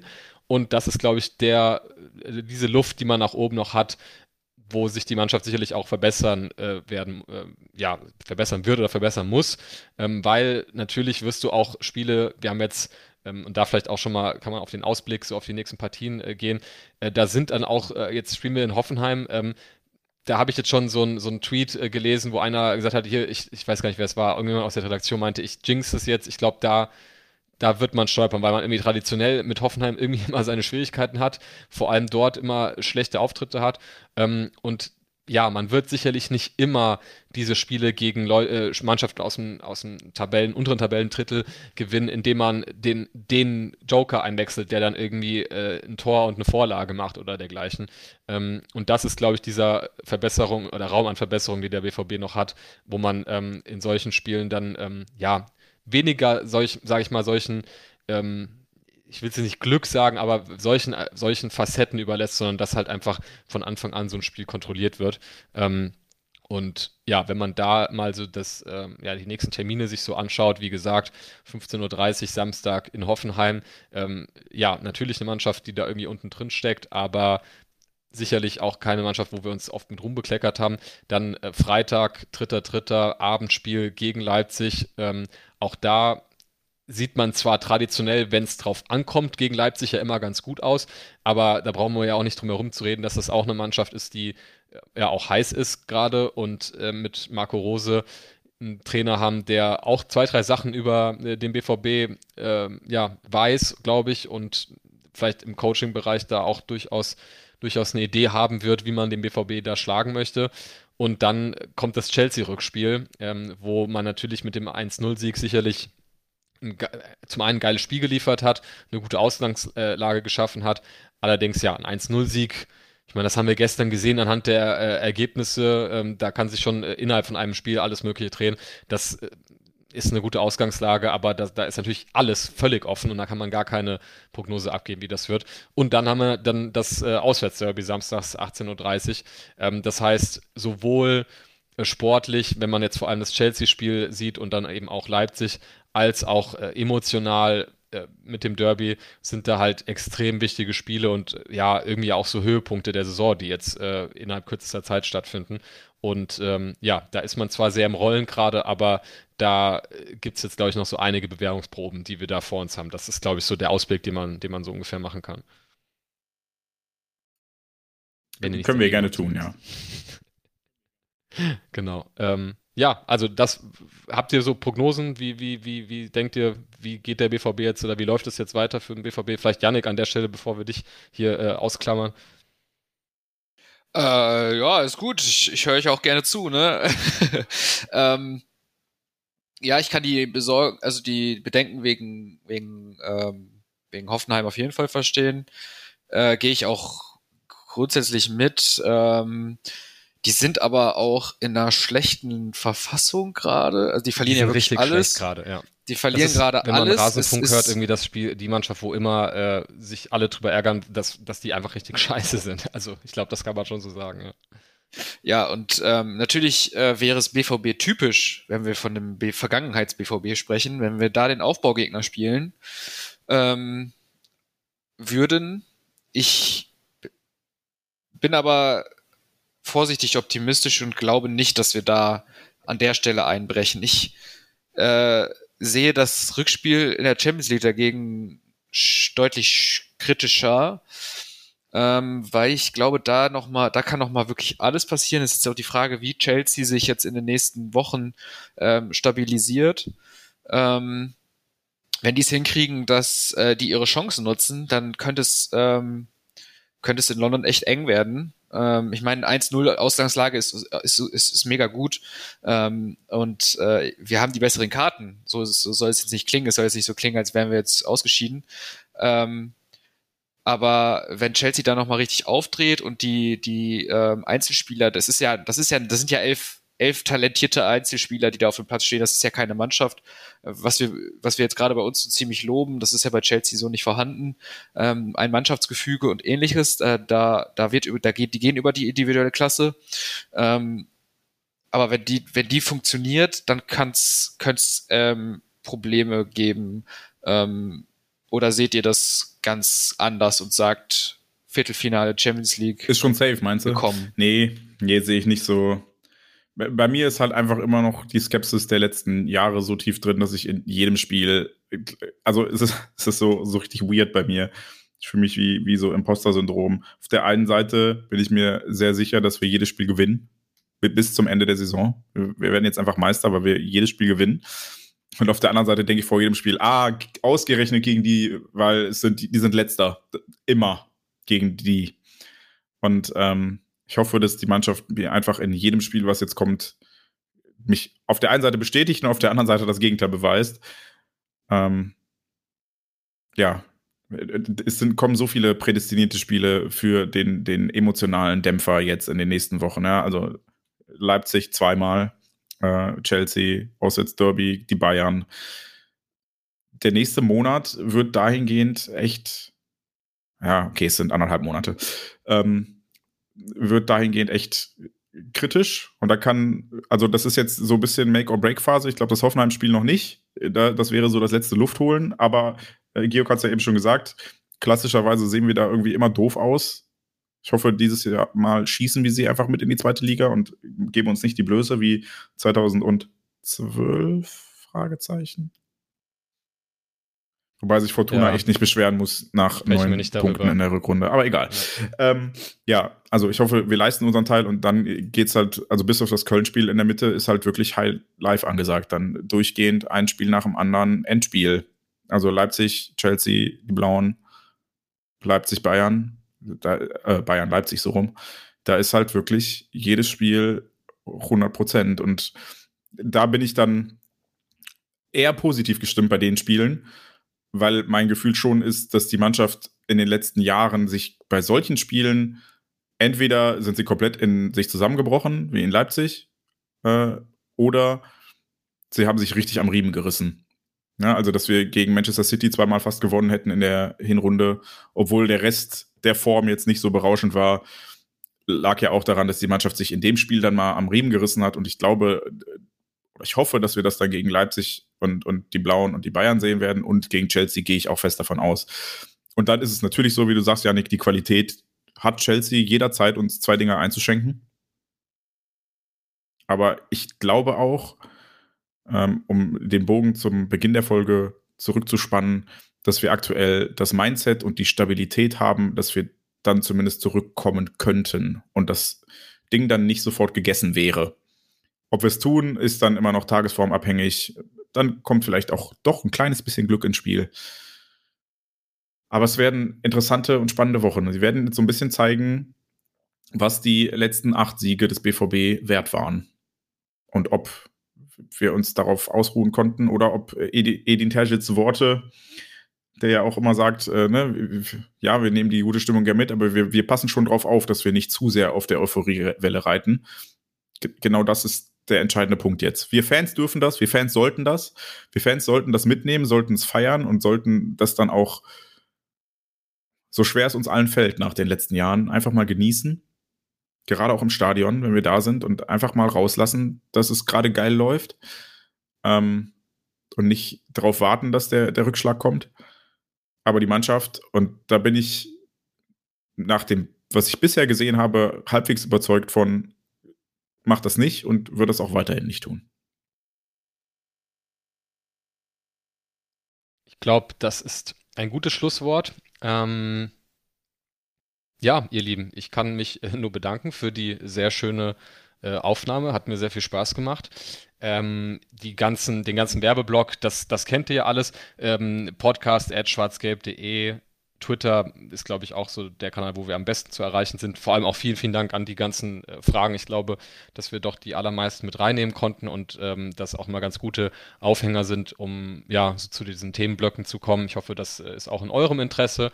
Ähm, der Funny hat es, glaube ich, in der letzten Auf den Punkt Folge gesagt. Feedback auch wenn wir es nicht immer schaffen, alles zu beantworten, lesen wir tatsächlich auch wirklich immer alles. Ja, genau, ähm, das wollte ich, ich kurz äh, nochmal nutzen, um mich zu bedanken. Bei äh, ja. Markus hat uns eine ausführliche E-Mail geschrieben.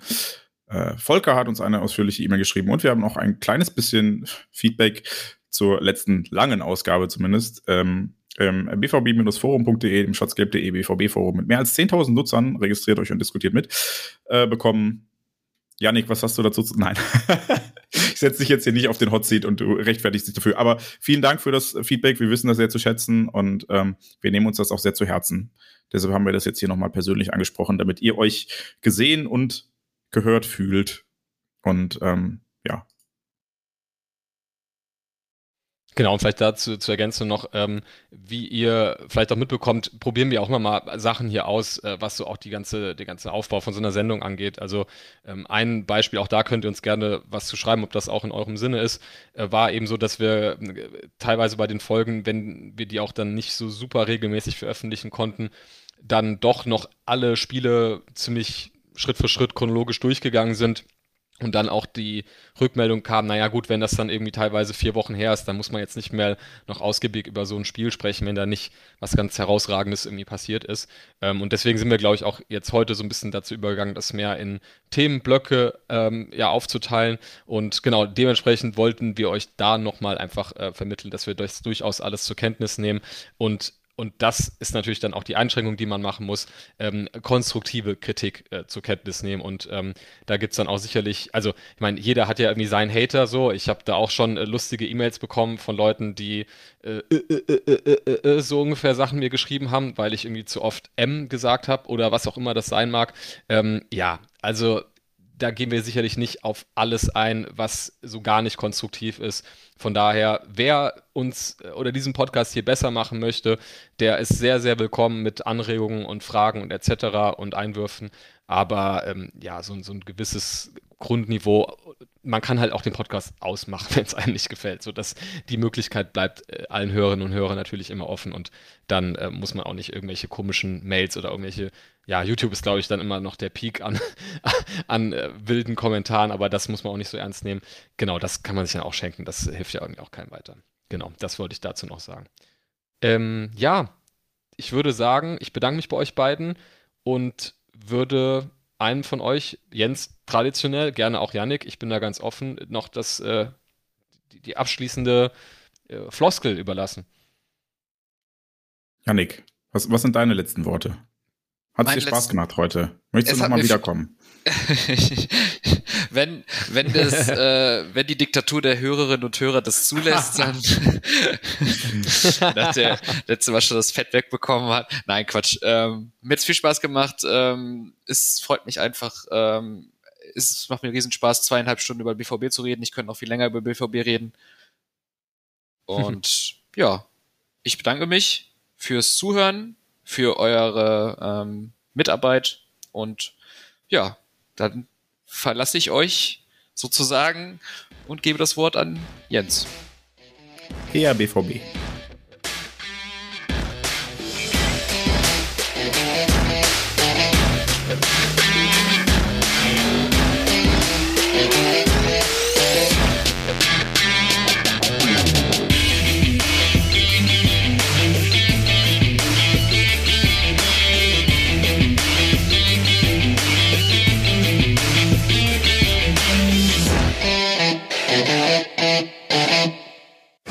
Zuhörerzahl, wie immer präsentiert von schwarzgelb.de, dem Fanzine über Borussia Dortmund. Auf Ohren bedankt sich bei 19.009 Zuhörern ausverkauft.